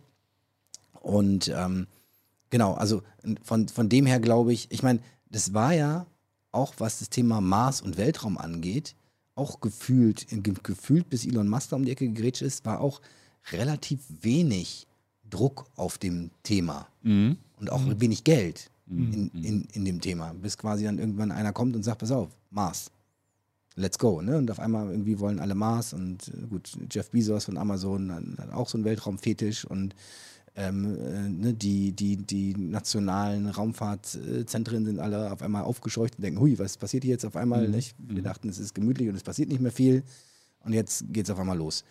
Ist sowas auch vorstellbar im Bereich der Unterwasserrobotik? Ja, auf jeden Fall, wenn man das, glaube ich, mal kombiniert mit, mit Kostensenkung. Ne? Also was Ja. man versucht, da an Kostentreibern ähm, rauszukriegen, weil das einfach auch ein extrem teures Unterfangen ist, die ganze Geschichte. Also Sensoren sind wahnsinnig teuer. Ähm, wenn ich das alles irgendwo reduzieren kann und damit auch sowas hinbekomme, sicher auf jeden Fall. Was die, die Besiedlung unter Wasser angeht mit Menschen, da muss man halt erstmal so ein bisschen fragen, was ist die tatsächliche Motivation? Wenn sie tatsächlich daher rührt zu sagen, okay, wir haben leider durch, äh, durch die Umweltzerstörung das so weit gebracht, dass es nicht anders geht. Äh, klar, dann hätte man diesen Treiber. Ne? Aber ich glaube, das ist noch nicht so richtig angekommen oder äh, denkt keiner so richtig drüber nach. Das, was äh, teilweise passiert, ist dann so Unterwasser, ähm, ja, Algenzucht, solche Sachen, um damit auch Oh ja. ähm, ähm, ähm, Lebensmittel ähm, und Aquakulturen, sowas zu erzeugen. Aber dann, das ist dann Aber auch kann man, also äh, kann man, wollte sagen, kann man auch so in der Tiefsee Sachen züchten tatsächlich? Ja, da, ist wieder die Frage, was ist Tiefsee? Ne? Also, ja, äh, also Die Frage ist, will man das essen? für was mich man alles, was tiefer kann? ist als 10 Meter. Ne? Ja, genau. Also in dem Areal wird sicherlich was gemacht, gehe ich einfach mal von aus. Ja. Aber tatsächlich, nee, das ist eine Riesendiskussion, weil Bei Tiefsee Julian definiert, 1,50. definiert tatsächlich jeder ein bisschen anders, äh, was, was Tiefsee ist an der Stelle. Nee, aber ähm, klar, also es gibt, gab ja jetzt vor Italien, glaube ich, immer so Experimente, wo man was machen wollte mit, Ja. mit Pflanzenzucht, mit Algenzucht, da passiert Ja. eine ganze Menge, ähm, was man dann auch nutzt und wo natürlich dann auch irgendwo wieder Robotersysteme, Taucher, also irgendwie Arbeit entsteht, ähm, genau, aber das, Wir reden dann nicht immer über Tiefsee, ne? Also das nee. muss man vielleicht auch nochmal dazu sagen. Also, also die, für die Roboter, ich sage immer, Software ist druckunabhängig, ne? Also das ist ja eigentlich egal, auf welcher ja. Wassertiefe man unterwegs ist. Für die Autonomie ist das auch egal. Guter ja. Punkt. Lass uns äh, äh kurz nämlich nochmal über das Thema sprechen. Du hattest es vorhin angesprochen, äh, Sirko. Du beschäftigst dich auch mit dem Thema Optimierung von Hardware. Mhm. So, weil wir haben über Energieeffizienz gesprochen und über Systeme, die im Zweifelsfall dann in der Lage sein sollen, völlig autonom zu agieren. Und ähm, ein entscheidender Punkt, um den Energieverbrauch da zu senken, ist sicherlich auch quasi eine für die Ausführung dieser KI-Systeme optimierte Hardware. Absolut. Ne, weil du musst absolut niedrigen Stromverbrauch und, und so weiter haben. Ähm, sind es Themen, also vielleicht kannst du erstmal erzählen, was hast du in dem Bereich schon gemacht oder in, inwieweit ähm, ja, hast du da Erfahrungen mhm. schon? Also äh, rührt im Endeffekt schon vom Studium her. Ich habe äh, technische Informatik studiert mhm. ähm, und da im Endeffekt mit FPGAs angefangen zu arbeiten. Ne? Also letztendlich äh, muss man sich das so vorstellen, als würde man nochmal Rechner programmieren. Also man, man baut sich seinen Rechner selber zusammen. So mhm. ungefähr kann man sich die Elektronik eines FPGAs vorstellen. Was da passiert, läuft alles komplett parallel. Also jede Instruktion wird irgendwie gleichzeitig ausgeführt, wenn ich das entsprechend will. Und ähm, basierend auf der Schiene und dann eben der Arbeit am, am, am DFKI, wo wir eben dann Roboter mit FPGAs programmiert haben, überlegt man sich eben, was, was kann man hier energetisch oder effizienztechnisch tun. Mhm. Und das hat sich dann von diesen erstmal rein digitalen Bausteinen eben weiterentwickelt, zu sagen, okay, was gibt es denn eigentlich noch alles an exotischen äh, Rechnerplattformen, äh, die mhm. ich irgendwie nutzen kann, um äh, gewisse Dinge zu optimieren. Und das ging dann entsprechend weiter. Es gibt eben neben diesen FPGAs, was für Field Programmable Gate Array steht, auch noch FPAAs. Das mhm. sind Field Programmable Analog Arrays, wo ich also plötzlich analoge Verschalter, Verstärkerkreise, mhm. Filterkreise ähm, programmieren kann, was bedeutet, in der ultimativen Ausbaustufe kann ich sie auch online adaptieren. Was natürlich dann wieder super spannend ist, wenn ich irgendwie über eine Langzeitmission irgendwo Adaptivität mit in meine, meine Signalverarbeitung reinbringen will. Ja, weil irgendwelche Messsensoren degradieren quasi oder so und ich kann quasi dann die analogen Messwerte in andere Ranges tun oder. Ganz genau, solche ja. Geschichten. Ne? Und ähm, letzten Endes geht es ja immer darum, äh, bei allen technischen Geräten, wie kriege ich möglichst viel Leistung in kleinsten Raum. Mhm. Und ähm, ein Problem, was ich immer sehe, ist, naja, irgendjemand entwickelt irgendwelche Bildverarbeitungsalgorithmen und sagt dann so, ja, optimieren muss ich das ja nicht, weil ich warte einfach ein Jahr, dann ist der Rechner stark genug und dann, mhm. dann läuft die ganze Geschichte, weil das stimmt auf der einen Seite, mhm. Aber auf der anderen Seite könnte ich auch viel mehr Funktionalität unterbringen, wenn ich es optimieren würde, auch mhm. in den Rechnern, den es nächstes Jahr geben würde. Und das ist eigentlich das, was bei Robotern normalerweise das ist, was man erreichen will. Man will eigentlich immer mehr Funktionalität und nicht einfach nur irgendwas, was dann nächstes Jahr funktioniert und vielleicht potenziell auch mehr Energie verbraucht. Mhm. Und ähm, mit dieser Fragestellung habe ich mich einfach auseinandergesetzt. Was mhm. kann man da tun? Und da gibt es einfach eine ganze Menge Möglichkeiten, wie vielleicht auch mit Parallelität plötzlich Algorithmen ganz anders aussehen können, wenn ich darüber mhm. nachdenke. Und ähm, das fängt eben an, wenn ich mir zum Beispiel überlege, dass gewisse regelungstechnische Verfahren ähm, einfach gewisse Frequenzen nur brauchen, äh, um zur Ausführung zu kommen. Ne? Mhm. Und so ein FPGA irgendwie auf Nanosekundenebene seine Ausführungen durchführt, wo ich dann einfach was, was normalerweise parallel läuft, plötzlich wieder sequenzialisiere, weil ich einfach Sachen wiederverwende, die da sind auf so einem Rechner ähm, und dann äh, einfach nur für andere Zwecke missbrauche. Ja? Also verschiedene Reglerverfahren an der Stelle. Ich würde vielleicht ganz gerne nochmal, weil ich immer äh, versuche mir vorzustellen, wenn das jetzt jemand äh, hört, der keine Informatik studiert hat, äh, der vielleicht dann relativ schnell abgehängt ist ja. oder da vielleicht kein Bild von hat, Einfach nur nochmal so zu zusammenfassen, warum macht man das überhaupt? Ne? Also es hat eben, wir alle kennen den klassischen Rechner und da ist eben eine Software drauf und dann starte ich ein Programm und dann lädt die Software eben und ich habe dann eine Festplatte und ich habe einen Prozessor und und und. Und ich glaube, also die Motivation für so eine Hardware-Implementierung ist halt die, ich kann ähm, zum Beispiel mit diesen FPGAs oder mit anderen Technologien Chips quasi programmieren, dass ich dort, ich habe dort keine Software in dem Sinne, wie ich sie jetzt so kenne, die genau. sozusagen lädt. Ich habe keine, keine Festplatte, ähm, also in, in, so einem Chip oder so, sondern ich programmiere die Hardware genau das zu tun, so nach dem Motto, ein, auf der einen Seite kommen die Daten rein, in dem Chip ist der Algorithmus, das Verfahren irgendwie abgelegt und auf der anderen Seite kommen die wieder raus. Und dieses Ding, sage ich mal, macht dann in dem Moment nichts anderes. Ist total nett, was zum Beispiel Energieeffizienz an, angeht, weil auch was Schnelligkeit angeht, weil mhm. ich habe diese ganzen diese ganzen Kommunikationen zwischen unterschiedlicher Hardware nicht, sondern ich kann Richtig. das einfach durch den Chip jagen. Hat, glaube ich, generell einfach immer den Nachteil, dass es nicht flexibel ist, weil Kannst es schwer umprogrammieren. Genau. Genau. Du hast es dann, du hast dann das, dieses System on Chip, das ist ja sozusagen auch so das, das geflügelte Wort. Und du kannst es eigentlich schlecht umprogrammieren, wobei ich glaube, diese Community versucht schon auch Ja. diese Dynamik in irgendeiner Form. Also auf jeden Genau, Fall also ist das- das ein Feld, was, was Definitiv, beforscht wird. da driftet man halt noch mehr ab in die technischen Ja. Details von diesen Implementierungen. Es gibt halt auch äh, quasi online reprogrammierbare Bausteine von dieser Art, ähm, die ich dann natürlich super nutzen kann, zum Beispiel, um bei KI-Verfahren irgendwie die Gewichte zu adaptieren, ne? solche Geschichten Ja, dann okay. da reinzubringen. Mhm. Ähm, könnte man sich eben sehr gut überlegen. Aber ja, das ist halt super spannend. Dann Chips, die sich irgendwie adaptieren, äh, beispielsweise durch KI-Verfahren, wo ich dann einfach auch die Adaption möglicherweise daraus resultieren lasse. Ne?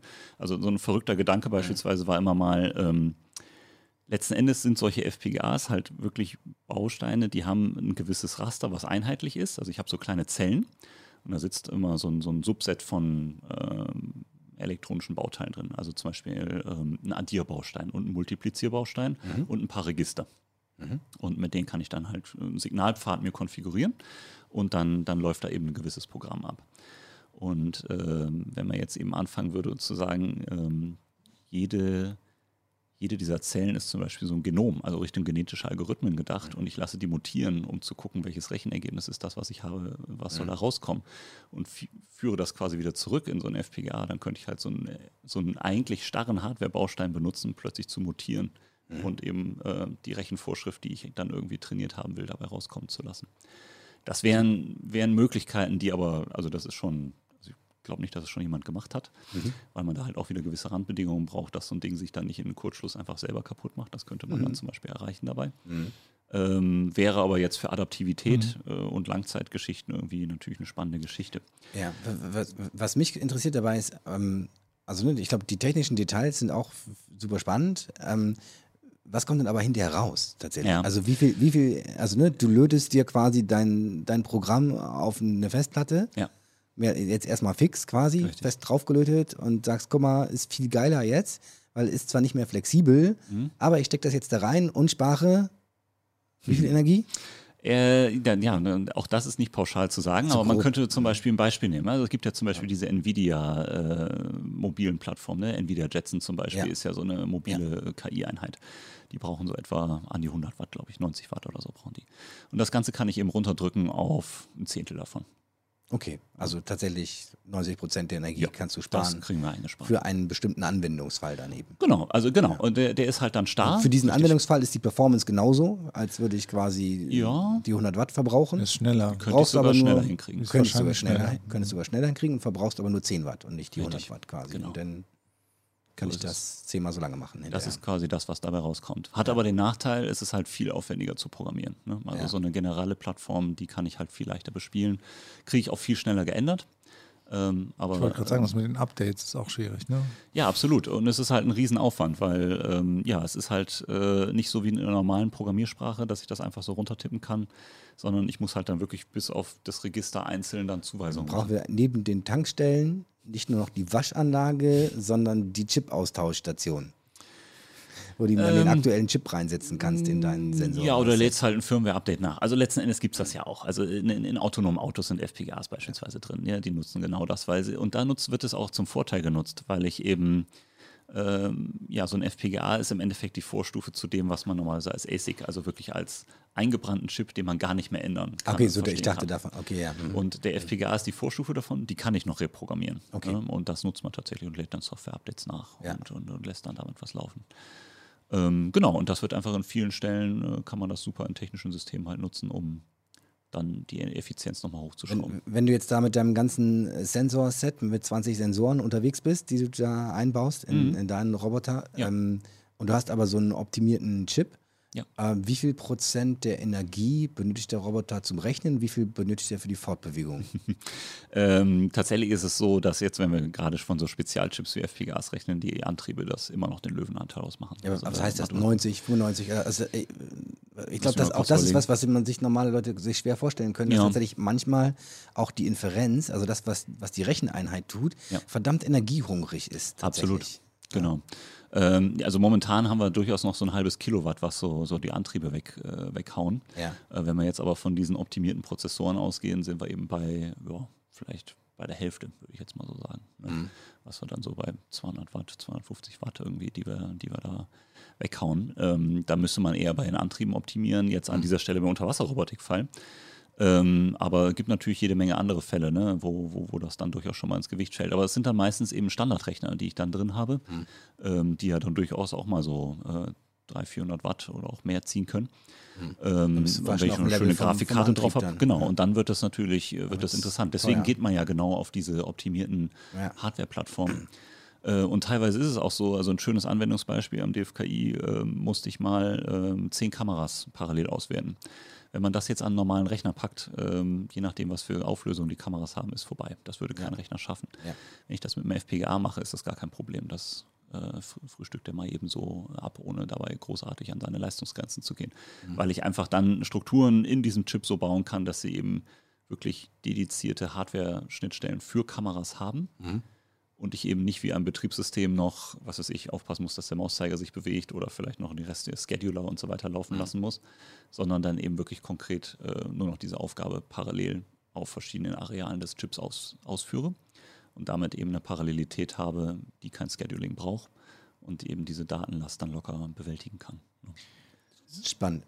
Ähm, Siehst, siehst du diese KI in Hardware, also siehst du das als einen echten Trend oder glaubst du, dass da sozusagen eher der immer schnellere Prozessor und die wie auch immer Ja, immer clevereren Algorithmen dann irgendwann den, der Hardware den Garaus machen, der, der Ja. Programmierten? Ehrlich gesagt, das ist, äh, das ist eine Frage, die mich sehr beschäftigt und die mich, also manchmal, wenn ich darüber nachdenke, wäre ich ganz traurig, weil ich ähm, diese, diese optimierte Hardware einfach äh, super spannend finde und da so ein bisschen eine Kunst auch drin sehe. Also wie kriegt man das hin, Fall, das so ja. effizient zu programmieren?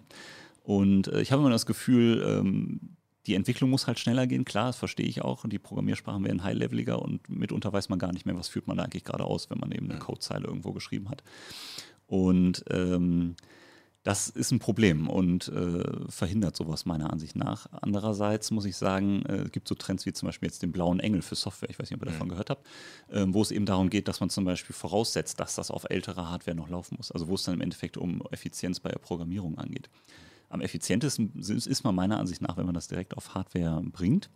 Und es gibt ja tatsächlich einen Trend, eben KI in Hardware, wo auch die Hardware selber äh, sich weiterentwickelt. Evolvierbare Hardware nennt sich das, Evolvable Hardware, wo die NASA auch vor ein paar Jahren, äh, also schon eine Weile her, äh, Projekte zu hatte, wo zum Beispiel Antennen dann evolvieren, während sie im Flug sind, um sich eben optimal an die Gegebenheiten anzupassen, während sie im Flug da unterwegs sind.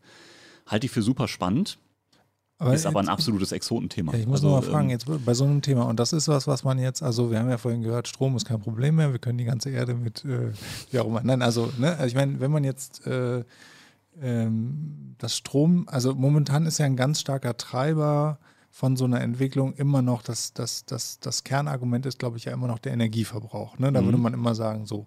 Aber könnte man diese Sachen auch alle mit, mit herkömmlichen Rechnern machen? Ich meine, ich, ich piek's jetzt mal so ein bisschen Ja. in die Richtung, weil ich einfach, ich finde das Thema auch super spannend, aber ähm, ich kann das, es fällt mir schwer, da eine Einschätzung zu, zu haben, ob das eher so ein Auslaufmodell ist oder ob es da nochmal so einen richtigen, richtigen Also Boost gibt. durch die, durch die ganzen Entwicklungen jetzt KI eben auf mobile Hardware zu bringen, die ganzen Nvidia-Aktionen, die da gelaufen sind, hat einfach auch diese ganze FPGA-Branche einen massiven Push gekriegt. Das kann man auf jeden Fall sagen. Also es ist wahnsinnig durch die Decke gegangen, was äh, man mittlerweile an Chips bekommt, was die für Fähigkeiten haben, welche Rechenoperatoren ich da drauf bekomme.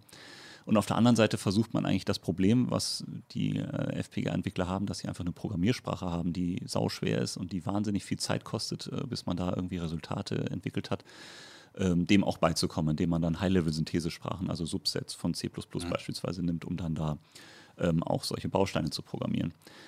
Ähm, ehrlich gesagt weiß ich gerade nicht, wo das hingeht. Ähm, ob man die Energieeffizienz durch spezialisierte Bausteine versucht zu erschlagen oder eben durch Rechner. Mhm. Ich habe das Gefühl, momentan ist das Problem leider noch nicht so drängend. Was man merkt, ist ja auch in der, in der normalen äh, Rechnerindustrie, dass immer mehr auf Parallelität geht. Also ich baue nicht mehr die 5 Gigahertz Chips irgendwo, sondern ich baue die Systeme mit 16, 18, 30.000 Kernen und versuche eben Parallelität dahin zu kriegen. Und was das letzten Endes bedeutet in der Tendenz ist ja, dass man sich der Idee eines FPGAs irgendwie annähert. Da ist ja jede Ausführung irgendwie parallel. Und jetzt muss ich eben Multiprozessor-Programmierung machen und das irgendwie da verteilen. Also hat man im Endeffekt eine sehr generelle okay. Architektur, die irgendwie sich dieser spezialisierten anfängt anzunähern. Ähm, ob das dann letzten Endes das Ziel ist, also ich meine zum Beispiel die ganzen Prozessoren irgendwie in unseren Smartphones äh, und Tablets, das ist ja witzigerweise auch, wenn man da von Multiprozessor-Architekturen spricht, meistens gar nicht immer der gleiche Prozessor, sondern ich habe ganz viele Prozessoren, die in diesem Chip drin sind mhm. und die jeweils äh, je nach Anwendungsfall, den ich gerade bediene mit diesem Rechner, dann eben ein- und abgeschaltet werden. Und das ist zum Beispiel auch so ein Mittelweg, ne, den ich mir vorstellen kann, dass ich also doch wieder generelle Verarbeitungseinheiten habe, die dann aber ähm, einfach nach Bedarf an- und abgeschaltet werden. Und eben, okay, ich merke, jetzt kommt eine Multimedia-Anwendung, dann brauche ich halt irgendwie einen Prozessor, der vor allem gut in digitale Signalverarbeitung ist an der Stelle. Okay. Ne? Und ähm, je nachdem, was ich eben sonst so mache, ähm, brauche ich das eben vielleicht nicht und habe dann einfach nur sequentielle Ausführungen, wo ich dann jetzt eben nicht viel Mal und Plus machen muss, was quasi für äh, Signalverarbeitung wichtig ist, ne? für ja. Filterkerne. Man, man könnte ja sogar sagen, vielleicht ist solche spezialisierte Hardware auch ein Sicherheitsmechanismus. Es gibt ja auch Leute, die machen sich Sorgen wegen einer zu schnellen Entwicklung von künstlicher Intelligenz und dass es irgendwie außer Kontrolle geraten könnte. Wir haben vorhin darüber gesprochen, der Roboter hat irgendwann keine Lust mehr der Pipeline zu folgen, sondern schwimmt mit den Wahlen, findet er viel mhm. geiler. Mhm. Ähm, für wie realistisch hältst du solche Szenarien? Also wir haben ein Szenario, dass ein autonomer Roboter quasi ähm, mit einer so hohen Intelligenz ausgestattet wird, dass er quasi nicht nur autonom Entscheidungen trifft innerhalb des Rahmens, die er treffen soll, sondern mhm. muss jetzt auch kein, also müssen wir auch nicht am Roboter festmachen, aber das ist immer so schön handgreifbar. Äh, ähm, hältst du das für möglich, dass ähm, künstliche Systeme quasi eine Art von Intelligenz erreichen, die unserer zumindest ähnlich ist oder in gewissen Formen auch überlegen ist? Mhm ich, wenn, ich, wenn ich über solche Fragen nachdenke, frage ich mir immer, ähm, wie könnte es eigentlich dazu kommen, dass sowas passiert? Also irgendwo pflanzt man ja solchen Systemen trotzdem irgendwelche Regelsätze ein oder hat sie damit trainiert, sagen wir mal einfach so. Ja. Regeln, die in den Daten sind im Zweifel. Genau, die, richtig, die dann inhärent da irgendwo drin stecken, ne, in den Daten, die ich ihm mitgegeben habe. Und ähm, ich denke mir immer, ähm, ein, ein, ein Form von, von Intelligenz ist ja vielleicht, sich zu fragen, was ist eigentlich meine Aufgabe? Also was, was soll ich hier eigentlich? Ne, was, ist der Sinn des Lebens, könnte man sich ja auch fragen. Also selbst, ähm, selbst, Selbsterkenntnis quasi erstmal. Genau. Ich, ich, also die Ich-Erkenntnis. Richtig. Und ähm, die Frage ist, ob es notwendig ist für Intelligenz. Ja, genau. Ich frage mich halt, wie kommt man dahin, dass der Roboter plötzlich meint, ich müsste eine andere Aufgabe lösen als die, mhm. die, ich, die ich mir eigentlich vorstelle. Mhm. Und äh, da, da gehört diese Frage für mich so ein bisschen dazu. Und da ist halt die Frage, ähm, würde ich das programmatisch vielleicht schon verhindern, dass überhaupt die, die Frage, was ist meine Aufgabe, eine Antwort, andere Antwort kriegen kann, als die, die ich von vornherein ihm äh, vorgesehen habe, nämlich Pipelines zu verfolgen. Das wäre ja dein Anwendungsfall, dass du sagst, okay, ähm, wir haben eine KI, die die so weit ist, dass sie sagt, also ich habe überhaupt kein Interesse hier deine, deine Struktur dir anzugucken, die du hier inspiziert haben willst. Ich finde ganz anderes. Also da entsteht ja eine gewisse Eigenmotivation. Sagen, das, das, Interesse, das, das, Wort ist in, das Wort ist Interesse. Was, das, in, Interesse ist schwierig genau, an, an, an, der Stelle. Ich glaube genau. auch tatsächlich, ähm, das legt die Hürde halt relativ hoch. Genau. Ich meine, ne, das klassische Beispiel, Beispiel wäre von der Paperclip AI, nicht? Du mhm. gibst äh, Text, genau. du hast ein super Regelset, habt der Maschine doch gesagt, die sollen nur Büroklammern machen. Und dann macht sie die Weltherrschaft. Und dann macht sie halt aus der ganzen Welt eine Büroklammerfabrik und alles, was nicht Büroklammer macht, äh, wird platt gemacht quasi, ne? weil wir brauchen mehr Büroklammer. Nee, ich finde es auch, ich, ich mag es auch nicht, aber das ist so dieses klassische Beispiel, was ja. man, was man, also für mich bringt es ein bisschen zum Ausdruck oder soll vielleicht zum Ausdruck, Ausdruck bringen, ähm, die Idee, dass es auch eine andere Form von Intelligenz gibt. Wir, ja. wir hängen uns sehr stark auf an unserer individuellen Intelligenz, mhm. ja, an der Selbsterkenntnis, die nur wir Menschen quasi können erkennen, weil wir sind, was ja schon mal gar nicht stimmt, Vögel und so weiter können sich auch im Spiegel erkennen und keine Ahnung, ne, Schimpansen sowieso und, und ähm, aber also daran machen wir sehr, sehr viel fest, während es ja auch offensichtlich andere, sehr komplexe Formen von Intelligenz gibt. Sagen wir jetzt so einen Ameisenhaufen, der mhm. aus kollektiver Intelligenz besteht und die bauen extrem komplexe Strukturen, äh, Versorgungswege, haben eigene, bauen Pipelines für zu und abgehaut und, ne, und was sie alles tun als, als, als Kollektiv. Mhm. Ähm, würde man jetzt, ne, als Menschen sehen wir schnell, sagen wir, ja, das ist äh, komplex, nicht? Aber ist das, also irgendwo fängt es dann an, dass wir sagen, ja, das ist intelligent. Sind Delfine intelligent? Ja, aber nicht wie wir Menschen. Vielleicht sind sie auf eine andere Art intelligenter. Ne? Vielleicht mhm. gibt es auch ganz andere Formen von Intelligenz, Klar, die wir ja. gar nicht, also ne, vielleicht ist die ganze Erde auch nur von oben betrachtet eine Art Ameisenhaufen und wir sind auch Teil quasi der Ameisen, die da rumwursteln und halten uns selber zwar für extrem intelligent, aber wir sind nur Teil in einem großen Puzzle quasi. Mhm. Und ähm, insofern glaube ich, also ist. Du musst also dir keine die, Sorgen machen, ne? Roland kommt zum Schluss immer so nein, ordentlich die, die, nach die, gut. Die, die, Frage, die mich halt, die Frage, die mich interessiert, ich spreche gerne einfach mit Leuten da, darüber, die wirklich sich auch mit solchen Themen beschäftigen, also die mhm. versuchen, intelligente Dinge zu bauen. Ja. Ja, und ich glaube, dass man dann immer irgendwann an den Punkt kommt, oft auch an so Momenten, wo man mal verzweifelt ist und mhm. denkt, verdammt, das Ding fährt immer, immer wieder gegen den blöden Felsen, nicht? Ähm, dann ist man wahrscheinlich in dem Moment, denkt man, das wird nie was irgendwie, aber es gibt ja auch bestimmt andere Momente, wo man manchmal so ein, eine Ahnung davon bekommt, ja.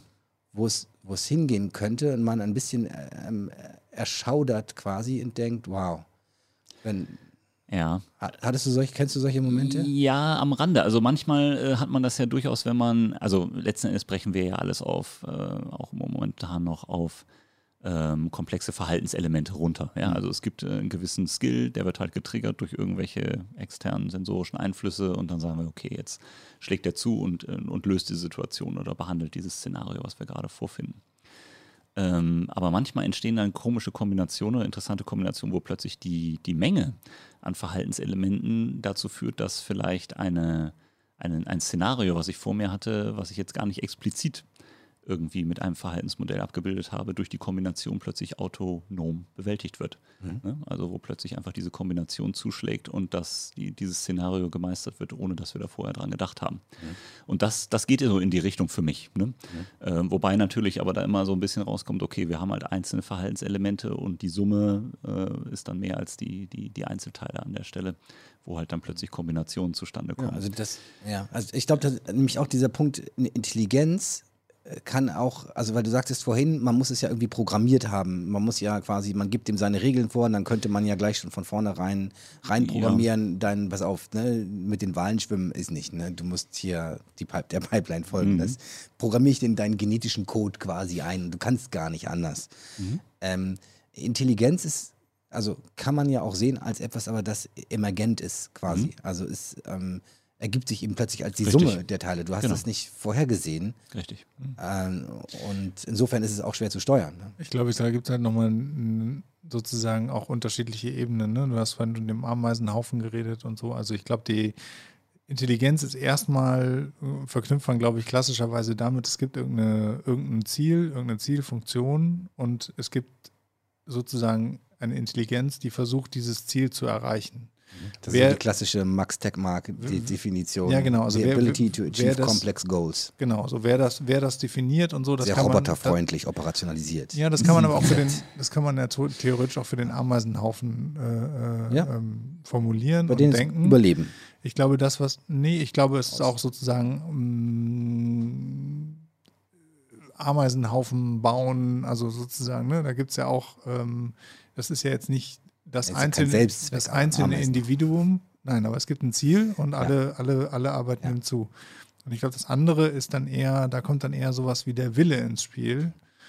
Der hat natürlich auch ganz viel mit Intelligenz. Also der Wille ist dann, ich rede jetzt nicht unbedingt von irgendwas Bewusstem, aber wenn du jetzt sagst, äh, der Roboter entscheidet sich, ähm, äh, nicht mehr die Pipeline zu verfolgen, sondern irgendwas anderes zu machen, dann ist das sozusagen ja schon die Änderung dieser Ziel, dieses Zieles, dieses intrinsischen, intrinsischen Zieles. Und das, glaube ich, da ist dann, das ist ja noch eine Ebene höher. Also man müsste, also was weiß ich, ein, ein Mustererkennungsalgorithmus erkennt halt Muster und ein, wie auch immer, ein Pipeline-Verfolger-Algorithmus verfolgt halt Pipelines und das genau. ist das, wofür er gemacht ist. Und ich glaube, da bei diesen Beispielen kommt halt noch eine Ebene rein, was im Grunde genommen sagen muss, okay, der Pipeline-Verfolger wird abgeschaltet. Wir schalten jetzt den, ich schwimme mit den Freizeitalgorithmus an, ne, was auch immer. Nein, also, ne, so. Und das, glaube ich, ist schon nochmal eine, eine, eine, eine Komplexität höher Also irgendwie. genau, also ich stelle mir das auch gerade so vor, das, was du beschrieben hast, würde für mich bedeuten, ich setze äh, diesen Roboter da unten ab ähm, und, und fange ihn an, quasi über ein Belohnungssystem irgendwie darauf zu trainieren, was wohl die intendierte Aufgabe für ihn wäre. Mhm. Also du bekommst halt nur Strom, wenn du irgendwie mir ein Stück äh, Pipeline inspiziert hast oder so. Ja. So, und wenn ich das in der Richtung denke, dann könnte ich natürlich darauf kommen, dass vielleicht andere Aufgaben viel interessanter wären an der Stelle. Mhm. Das ist halt die Frage. Klar, wenn man so weit denkt, dass man da, äh, sagen wir mal, die KI-Verfahren, so wie du sagst, eben an der hohen Stelle schon irgendwo platziert im System, dann kann ich mir Ja, die Frage ist, ich meine, wir sind jetzt sind wir halt extrem low-level ne, mit den Richtig. Systemen, die wir bauen. Wir sind ja wirklich an so ganz einfachen äh, Tätigkeiten und genau. ich denke schon, dass das über die Zeit immer komplexer werden wird und man braucht auch immer komplexere Steuerungsmechanismen. Da wird es Ja. immer Metaebenen darüber geben Mhm. und ähm, dann wird es schon wahrscheinlich irgendwann, ja, also ich, ich will nicht sagen, dass dann irgendwann eine Art Interesse darüber steht oder so, aber ich glaube schon, dass dann die Summe der, der ganzen Subsysteme und der ganzen Metaebenen darunter, das kann halt tatsächlich, also wir, ver wir verstehen ja jetzt schon diese super einfachen Low-Level-Systeme, Mhm. verstehen wir nicht wirklich vollständig, Ja. wie, sie, wie sie funktionieren. Mhm. Aber die funktionieren. Genau. Ich, ich würde mir widersprechen. Nee, ich will es eigentlich, ich würde es von der anderen Seite nochmal sehen, aber ich glaube, ich komme dann, würde dann fast zu einem ähnlichen Schluss kommen, nämlich dass, ähm, also ich glaube schon, und Unterwasserrobotik ist da ein super Beispiel, dass sobald wir Systeme bauen, die ähm, sich wirklich mal längere Zeit eigenständig in einer Umgebung bewegen müssen. Gut, wir haben jetzt gesagt, es ist vielleicht eine relativ reizarme Umgebung, weiß ich nicht, muss man sehen.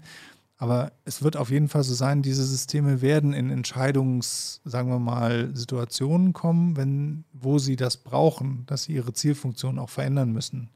Weil sie vielleicht sagen, äh, keine Ahnung, es gab vielleicht mehr Strömungen, die Systeme Genau. sind unterwegs, es gab mehr Strömungen als, als gedacht, ich kann die Pipeline nicht mehr verfolgen, ich muss jetzt umkehren. Also jetzt mal so als einfaches, Be- na gut, umkehren ist jetzt vielleicht, also Ich suche die nächste Tankstelle. ich suche die nächste Tankstelle, wie auch immer. Ne? Und, und dann, in dem Moment, bin ich dann tatsächlich genau bei so einer Intelligenz, also bei so einem, bei so einem Level äh, in den Systemen, äh, was dazu in der Lage sein muss. Und dann ist natürlich genau die Frage, was passiert dann? Also wie entscheidet das System, was es jetzt eigentlich tun muss? Und am Anfang ist das vielleicht auch noch sehr, sehr einfach, dass man sagt, ja, okay, entweder verfolgst du die Pipeline oder du suchst dir die Tankstelle. Aber umso komplexer das wird, umso mehr kommt vielleicht dann dazu. Und dann irgendwann gibt es halt sowas wie ein Verhaltensrepertoire oder irgendwas, was das System machen kann. Und dann weiß ich halt immer weniger genau, was es jetzt eigentlich optimiert. Und da sozusagen wird es dann Genau, spannend. das ist ja im Endeffekt genau diese Kombination, wodurch dann möglicherweise Verhaltensweisen emergieren, ähm, Genau. von denen ich jetzt, die ich vorher gar nicht festgelegt habe. Ne? Das Genau. kann ich mir auf der Ebene schon vorstellen. Auf jeden Fall. Aber ich glaube, das Problem, also wir stecken, glaube ich, einfach noch viel früher in der ganzen äh, Geschichte Ja. momentan halt Ja, noch fest. also das, ne? genau, das sehe ich auch. Aber also, wie siehst du die Entwicklung von KI? Du hast jetzt ja, glaube ich, zwölf Jahre hattest du gesagt, bist du jetzt schon in dem, in dem Thema dabei. Ähm, entwickelt es sich quasi linear immer weiter? Entwickelt es sich äh, exponentiell? Wie ist so dein, dein Eindruck? Ich meine, ne, Ray Kurzweil sagt 2029. Genau, mit der Also, ne, Singularität. die kommt die Singularity, das dauert nicht mehr ganz so lange. Die, selbst die Medianmeinung der Top 100 KI-Experten ist, glaube ich, irgendwie bei 2040 oder 2050 oder so. Mhm. Ich weiß nicht, äh, gibt es da tatsächlich, glaube ich, irgendwie so eine aktuelle Twitter-Meldung, die ich ganz interessant fand dazu, von einer Preisträgerin eines ziemlich hochdotierten KI-Preises, die sagte, also wir werden das mit der KI nicht weiterentwickelt kriegen, wenn wir da nicht irgendwie eine gewisse Zuverlässigkeit drin haben oder auch eine, eine, eine Sicherheit in der, in der Ausführung, meine ich, war das Zitat. Und, ähm, Wer war das? Weißt du das noch? Nee, weiß ich leider gerade nicht auswendig. Ähm, aber Egal. kann man ja nochmal nachgucken. Ähm, und, und das sehe ich so ein bisschen zumindest in der industriellen Anwendung als das große Problem. Also sobald ich das irgendwo auf technische Geräte bringe, dann brauche ich halt eine gewisse Sicherheit, dass ich so eine, in so einer Sandbox immer bleibe. Ja. Und dann, wenn ich diese Sandbox habe, ist halt die Frage, wie weit evolviert die ganze Geschichte dann daraus irgendwo. Ne? Ähm, Auf der anderen Seite glaube ich schon, dass sich das, weil jetzt einfach sehr viele Disziplinen ja parallel auch um den nochmal die, die Verknüpfung zur Hardware zu bringen, die dann eben entsprechende Chips rausbringen, die für KI irgendwie Verfahren optimiert werden. Das beschleunigt das Ganze schon aus meiner Sicht und das wird äh, deutlich Fahrt aufnehmen. Ich würde mit exponentiell ist immer ein bisschen schwierig, würde ich sagen. Aber dass das jetzt so linear weiterläuft wie jetzt, glaube ich nicht. Das wird schon deutlich Fahrt aufnehmen.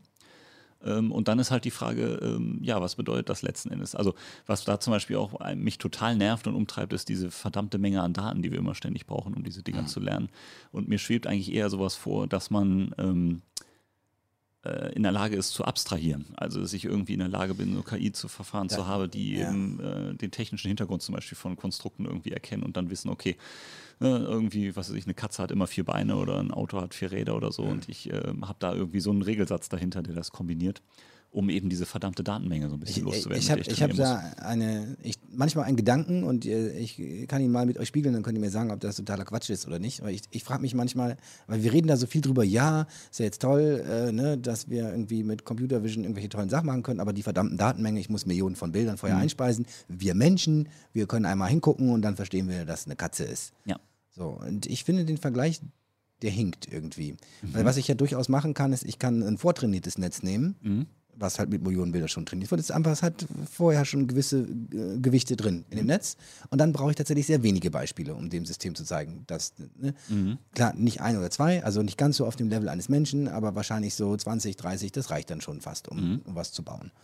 Und ähm, wir, es ist ja nun nicht so, dass wir Menschen mit einem äh, randomisierten neu neuralen Netzwerk äh, quasi auf die Welt kommen, sondern wir haben quasi, wir haben ja einen Bauplan, einen Softwarebauplan, einen genetischen Code, wo man sich ja sehr wohl vorstellen könnte, dass evolutionär äh, quasi mhm. ähm, wir schon von Geburt an quasi eine Art vortrainiertes Netzwerk mitbekommen, mhm. wo jetzt der Gehirnforscher kann ah, gleich sagen, dass alles Quatsch ist, und dann werde ich ihm erzählen, du hast keine Ahnung, wie das Gehirn funktioniert.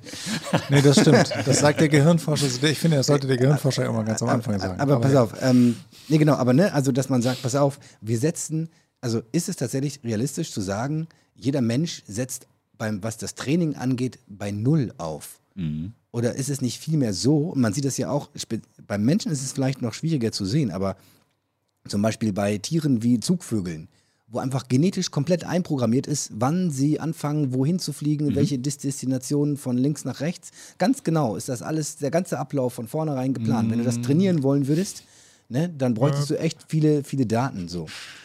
So, also du, du, so du, bist sehr, sehr schnell mit deinen, äh, also äh, ich, ich, wollte eigentlich, wieso musstest du diese Vögel jetzt zum Schluss noch reinbringen? Dann, äh, das ist schwierig zu machen. Also es ist, man kann, glaube ich, auch in der Biologie nicht alles auf die Genetik äh, sozusagen nein, nein, abwälzen und so nach dem Motto nein, sagen, das ist fest einprogrammiert und dann der Rest äh, also, nee, läuft. Be be be bevor du mir widersprichst, bevor du mir, ich, ich wollte nur sagen. Jetzt wird für unsere genau, Hörer ganz toll. Nee, ich, ja. ich wollte nur sagen, ähm, also die Idee wäre, die ich manchmal denke, ist das nicht vielleicht so, du hast einen Aufsatzpunkt. Die Genetik ist quasi ein Aufsatzpunkt und dann wirst du natürlich geprägt durch deine tatsächlichen Erfahrungen, also die tatsächlichen Daten, die du kriegst, mhm. die, die können das reprogrammieren quasi, können alles mhm. Mögliche mhm. damit, damit machen und äh, verstärken oder nicht verstärken. Also ich sage keinesfalls, dass du dann bis auf den Zugvögel vielleicht, die haben dann gewisse Prädisposition zu bestimmten Jahreszeiten irgendwo hinzufliegen, aber dass jetzt Menschen fest programmiert auf die Welt kommen, also gar nicht. Ne? Es gibt es gibt aber einen Aufsatzpunkt. Und ich glaube, das ist ja auch so durchaus, hatte ich bisher den Eindruck, auch in der Psychologie und in der Biologie durchaus äh, anerkannt, dass man sagt, es gibt gewisse äh, Tendenzen, die genetisch geprägt sind, wie sie sich aber tatsächlich dann äh, quasi manifestieren, äh, hängt dann doch sehr stark von deiner Umgebung zusammen und von deiner persönlichen Entwicklung, eben von den Daten, mit denen du interagierst. Aber meine, meine These war ja nur, du setzt eben nicht bei Null auf, sondern du setzt auf etwas auf, was sich genetisch entwickelt hat und was sich als vorteilhaft erwiesen hat, wenn du quasi mit diesem Set, äh, mit diesem, mit diesem Chipsatz quasi auf, aufwächst. Ja. Okay. So. Ich würde ganz gerne mal dazu antworten. Einfach, Bitte. Äh, ich einmal, weil, ähm, Also ich denke, ähm, es ist immer eine Kombination und ähm, das, was, äh, also ist jetzt meine persönliche Überzeugung, ne? ich stelle voran, ich weiß, dass ich nichts weiß, so, äh, also ist, äh, ich denke, viele Dinge sind, nicht, sind auch nicht so gut verstanden. Aber ähm, ich glaube, das, was in der Genetik liegt, ist sozusagen ähm, so ein bisschen der, der Bauplan und nicht der Bauplan, wie das Netz in sich aussieht. Aber du hast halt ähm, das Gehirn und du hast sozusagen, du hast deine Augen, du hast deine Ohren, du hast deine Sinne, du hast Nervenbahnen und in der Entwicklung ist es halt so, diese Nervenbahnen, also es gibt zum Beispiel, bevor überhaupt ein Mensch jemals die Augen aufmacht oder so, ähm, gehen, laufen schon so Spike, also so Wellen von, von Aktivität durch das Netzwerk durch. Und dadurch, es initialisiert sich. Ja, und mhm. dadurch lernt, lernt das Netzwerk im Grunde genommen, also das Gehirn in dem Fall, schon mal wo kommen welche Aktivitäten überhaupt her? Also jetzt mal so ganz abstrakt formuliert so. Und dann, ähm, um jetzt mal beim Auge zu bleiben, ne, dann, dann irgendwann, äh, also es ist ein sehr komplexer Vorgang. Es gibt dann auch unterschiedliche, es gibt dann im Gehirn sozusagen auch schon unterschiedliche Abstraktionslayer. Also im Sinne von, ähm, am Anfang hast du dann vielleicht wie bei einem trainierten neuronalen Netz äh, ähm, Stufen, die sehr einfache, ähm, ja, wie soll ich sagen, Feature, Merkmale, visuelle Feature repräsentieren. Und dann kommen die Daten in Form von das Erlebte und ähm, ähm, da glaube ich tatsächlich, ist es wirklich so, dass dieser, diese Vergleiche sind immer ein bisschen unfair. Das ist so ähnlich wie mit dem Schachcomputer und dem menschlichen Schachspieler, weil die Systeme tatsächlich, glaube ich, was wirklich Unterschiedliches machen. Und da wäre ich an der Stelle dann auch eher bei, bei dem, was Peter gesagt hat. Menschen ich bleibe jetzt mal bei Menschen, fangen irgendwann an, in Konzepten zu denken und zu lernen. Und das ist genau der Moment. Also vorher, diese Konzepte zu erlernen, ist sehr, sehr schwer. Also wenn du jetzt einem Kind. Sie, sie lernen zu lernen quasi. Sie lernen zu lernen und sie lernen sozusagen vielleicht auch ihre Welt in bestimmte Konzepte zu unterteilen. Also Tisch, Katze, Hund, was auch was ich. Ne? Äh, so. Und sobald das, und das ist ja sozusagen die, die, die Entwicklung, und dann fängt halt was an, dass du darauf aufsetzen kannst. Und dann ist genau der Moment, wo du quasi mit einem Bild sagen kannst, hier, komm, das ist ein Objekt, das habe ich noch nie gesehen, das nenne ich so und so.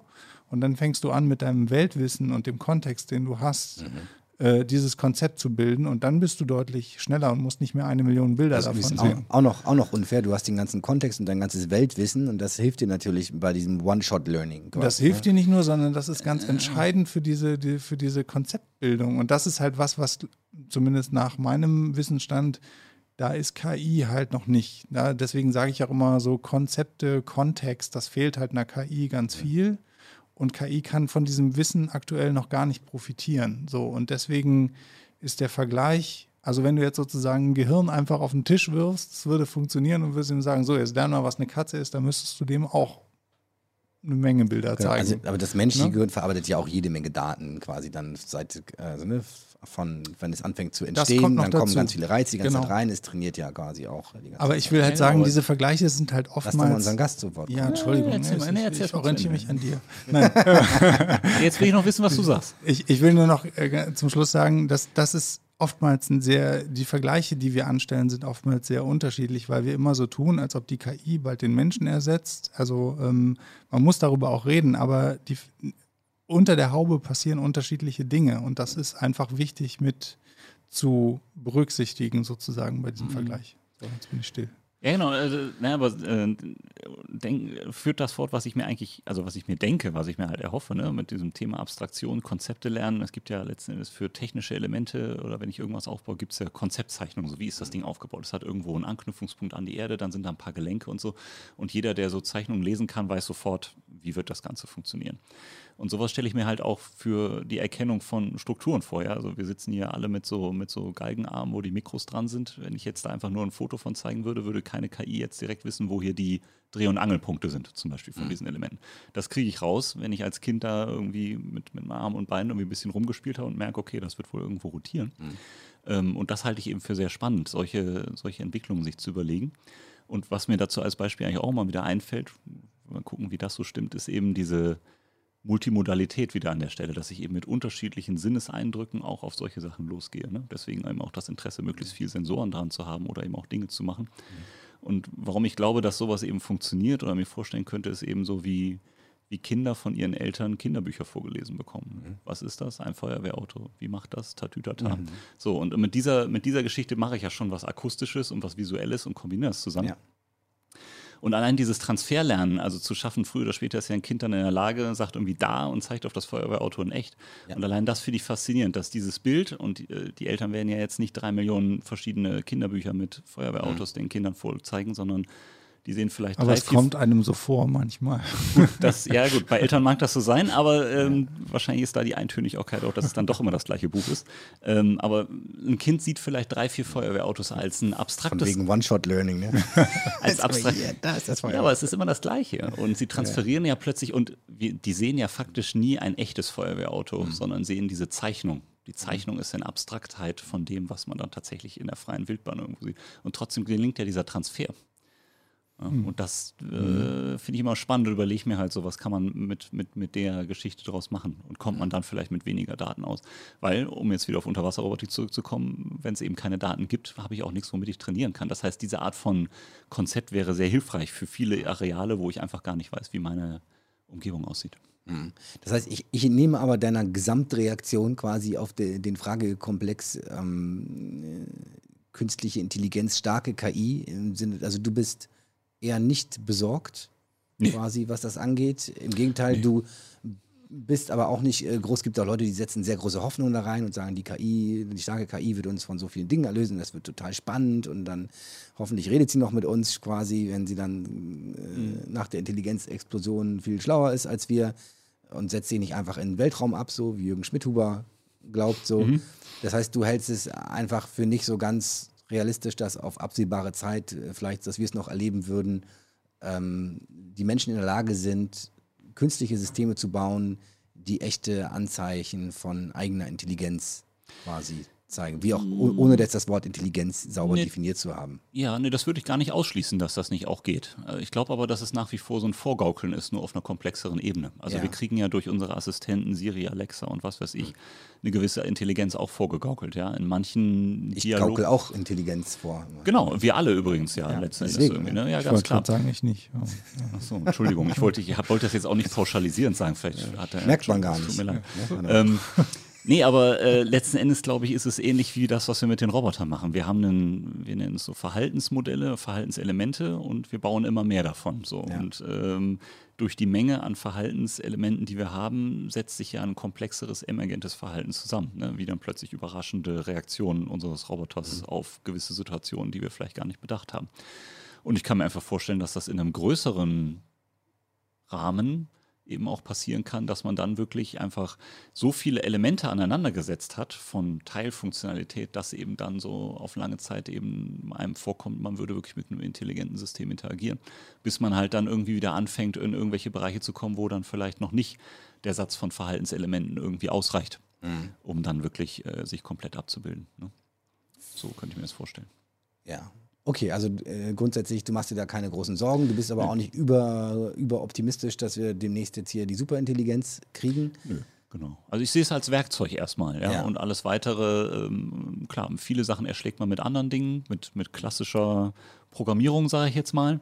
Und es wird sicherlich Dinge geben, wo man eben dann mit, mit unklarem Wissen, Wahrscheinlichkeiten, ähm, dann eben so KI-Netzwerke eben durchaus auch trainiert. Ähm, aber das wird nicht, damit werden wir nicht alles erschlagen. Das denke ich mal ganz klar. Also das Beispiel, was du gebracht hattest, so entwickelt der Roboter vielleicht jetzt dann äh, die Motivation, was anderes zu tun. Das ist auf einer Ebene, wo ich es mir zumindest einfach in der industriellen Anwendung nicht vorstellen kann, dass sowas passiert. Das ist für mich ein Forschungsthema. Also ihr müsst, willst du selbst irgendwann unter dem Meer leben? Nee, dauerhaft leben nicht. Nö, finde ich jetzt hier oben an Land eigentlich ganz schön. Aber ich bin auf jeden Fall ein sehr meeresaffiner Mensch. Ähm, Dass du segelst und. äh, Richtig, genau. Ich segel ziemlich viel. Ähm, aber äh, so, eine, so eine Meeresstation, so eine ISS unter Wasser würde ich gerne mal besuchen. Äh, spannend. ja, ich wollte gerade sagen, ähm, du arbeitest dran, dass ihr das Werkzeug sozusagen Unterwasserrobotik in dem aktuellen Stand dann eben noch perfektioniert. Das war jetzt sozusagen so, um das nochmal abzurunden. Genau. Auf Sehr, jeden sehr Fall. spannend. Also wir wollen letzten Endes die Autonomie reinbringen, wirklich uns sicher zu sein, eben möglichst viele Szenarien abzudecken, in denen eine Mission, die wir dem Ding fest vorgeben, eben erfolgreich durchführen. Und das Wichtigste ist letzten Endes Messungen zu machen, jetzt in unserem konkreten Fall. Und äh, das nächstwichtigere Ziel, dass es dieser Roboter immer heile nach Hause kommt. Und das wollen wir erreichen. Und dafür brauchen wir eine Menge Funktionalität ähm, und äh, auch eine Menge äh, Integrationsarbeit, eben diese Komplexität des Gesamten von der Sensorik, Entscheidungsfindung und eben die Reaktion darauf, darum geht es ja immer, eine Eingabe, Verarbeitung, Ausgabe, ähm, so hinzukriegen, dass wir eben eigentlich alle Situationen entweder direkt oder dann ähm, aus den Verhaltenselementen entstehend irgendwie abdecken können. Ich denke immer daran, dass ähm, wir sozusagen mit von Folge zu Folge, die wir hier sitzen und ähm, mit Menschen über künstliche Intelligenz diskutieren und dann so oft sagen, ja, was ist in fünf, was ist in zehn Jahren, dass wir dann irgendwann in fünf oder zehn Jahren nochmal hier sitzen und dann entweder sagen, ja Mensch, hat sich ja gar nichts geändert oder äh, oh Gott, äh, im, im Sinne von Wahnsinn, was alles passiert ist. Also auch da würde mich mal sehr interessieren, was, äh, was dann in fünf Jahren oder in was auch Würde immer mich auch Jahren passiert. darf ich, darf ich in diesem Zusammenhang euch eine ähm, Grafik äh, zeigen? Die hat einerseits dieser äh, Energietyp, hat- da, bei dem habe ich die schon mal gesehen und neulich hat Lex Friedman sie auch noch mal getwittert, hat gesagt, immer wenn er schlechte Laune hat, guckt er sich mal diese Grafik an. Äh, und zwar ist das die Prognose, geh mal in Le- Lex, Lex, Friedman, äh, Lex, Lex Friedmans Twitter-Account, da müsste es drin sein, war vor ein paar Tagen, so eine Grafik mit so Kurven drin. Ähm, und zwar geht es um äh, den Ausbau der Photovoltaik. Und ähm, quasi die, ja, warte mal, wo bist du denn da? 18. September, ist glaube ich schon zu lange her. Vielleicht ist es auch nur verlinkt, glaube ich, musst du kurz mal gucken. Irgendwie hat geschrieben, immer wenn er schlechte Laune hat, gucke ich mir diese Grafik an. So, es geht nämlich darum, der, der Ausbau, der tatsächliche Ausbau der Photovoltaik und immer in jedem Jahr, was die Energy, International Energy Agency und noch irgendeine so eine andere Organisation ähm, äh, prognostiziert haben. Und die haben immer linear prognostiziert. Also völlig stumpf, zehn Jahre hintereinander haben sie immer den aktuellen Aufsatzpunkt genommen und haben äh, quasi dann ähm, ja, linear weiter prognostiziert. Und das ist eine ganz hervorragende Grafik. Julian sucht äh, gerade mal, sonst müsstest du, okay, jetzt kann er sich nicht mehr, mehr bei Twitter einloggen.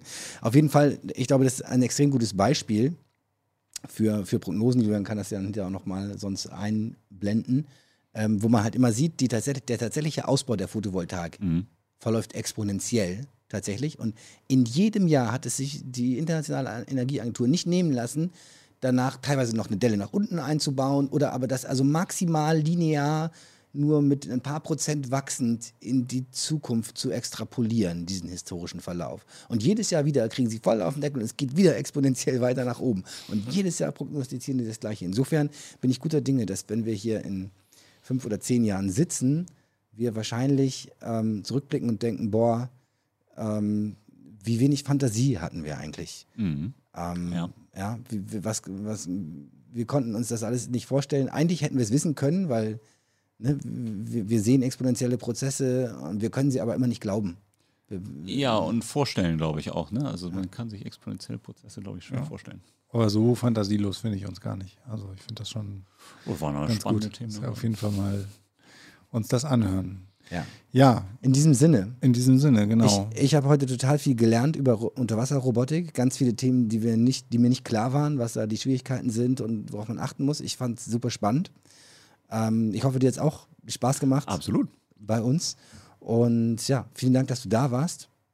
Du auch, Sirko? War auch ja, schön, ich habe auch, warst. ja, genau. Also ich fand es auch wieder eine super Folge. Ich hoffe, denke auch, dass das Thema Unterwasserrobotik jetzt vielleicht auch den Leuten, die sich das angehört haben, ähm, deutlich näher ist und man, glaube ich, ganz gut sehen kann, wo so die, ja, die Herausforderung liegt, wie schwierig das ist, in diesem Feld zu arbeiten und vielleicht auch, dass es tatsächlich ein Wirtschaftsfaktor ist. Ich glaube, das ist auch vielen Leuten nicht so klar.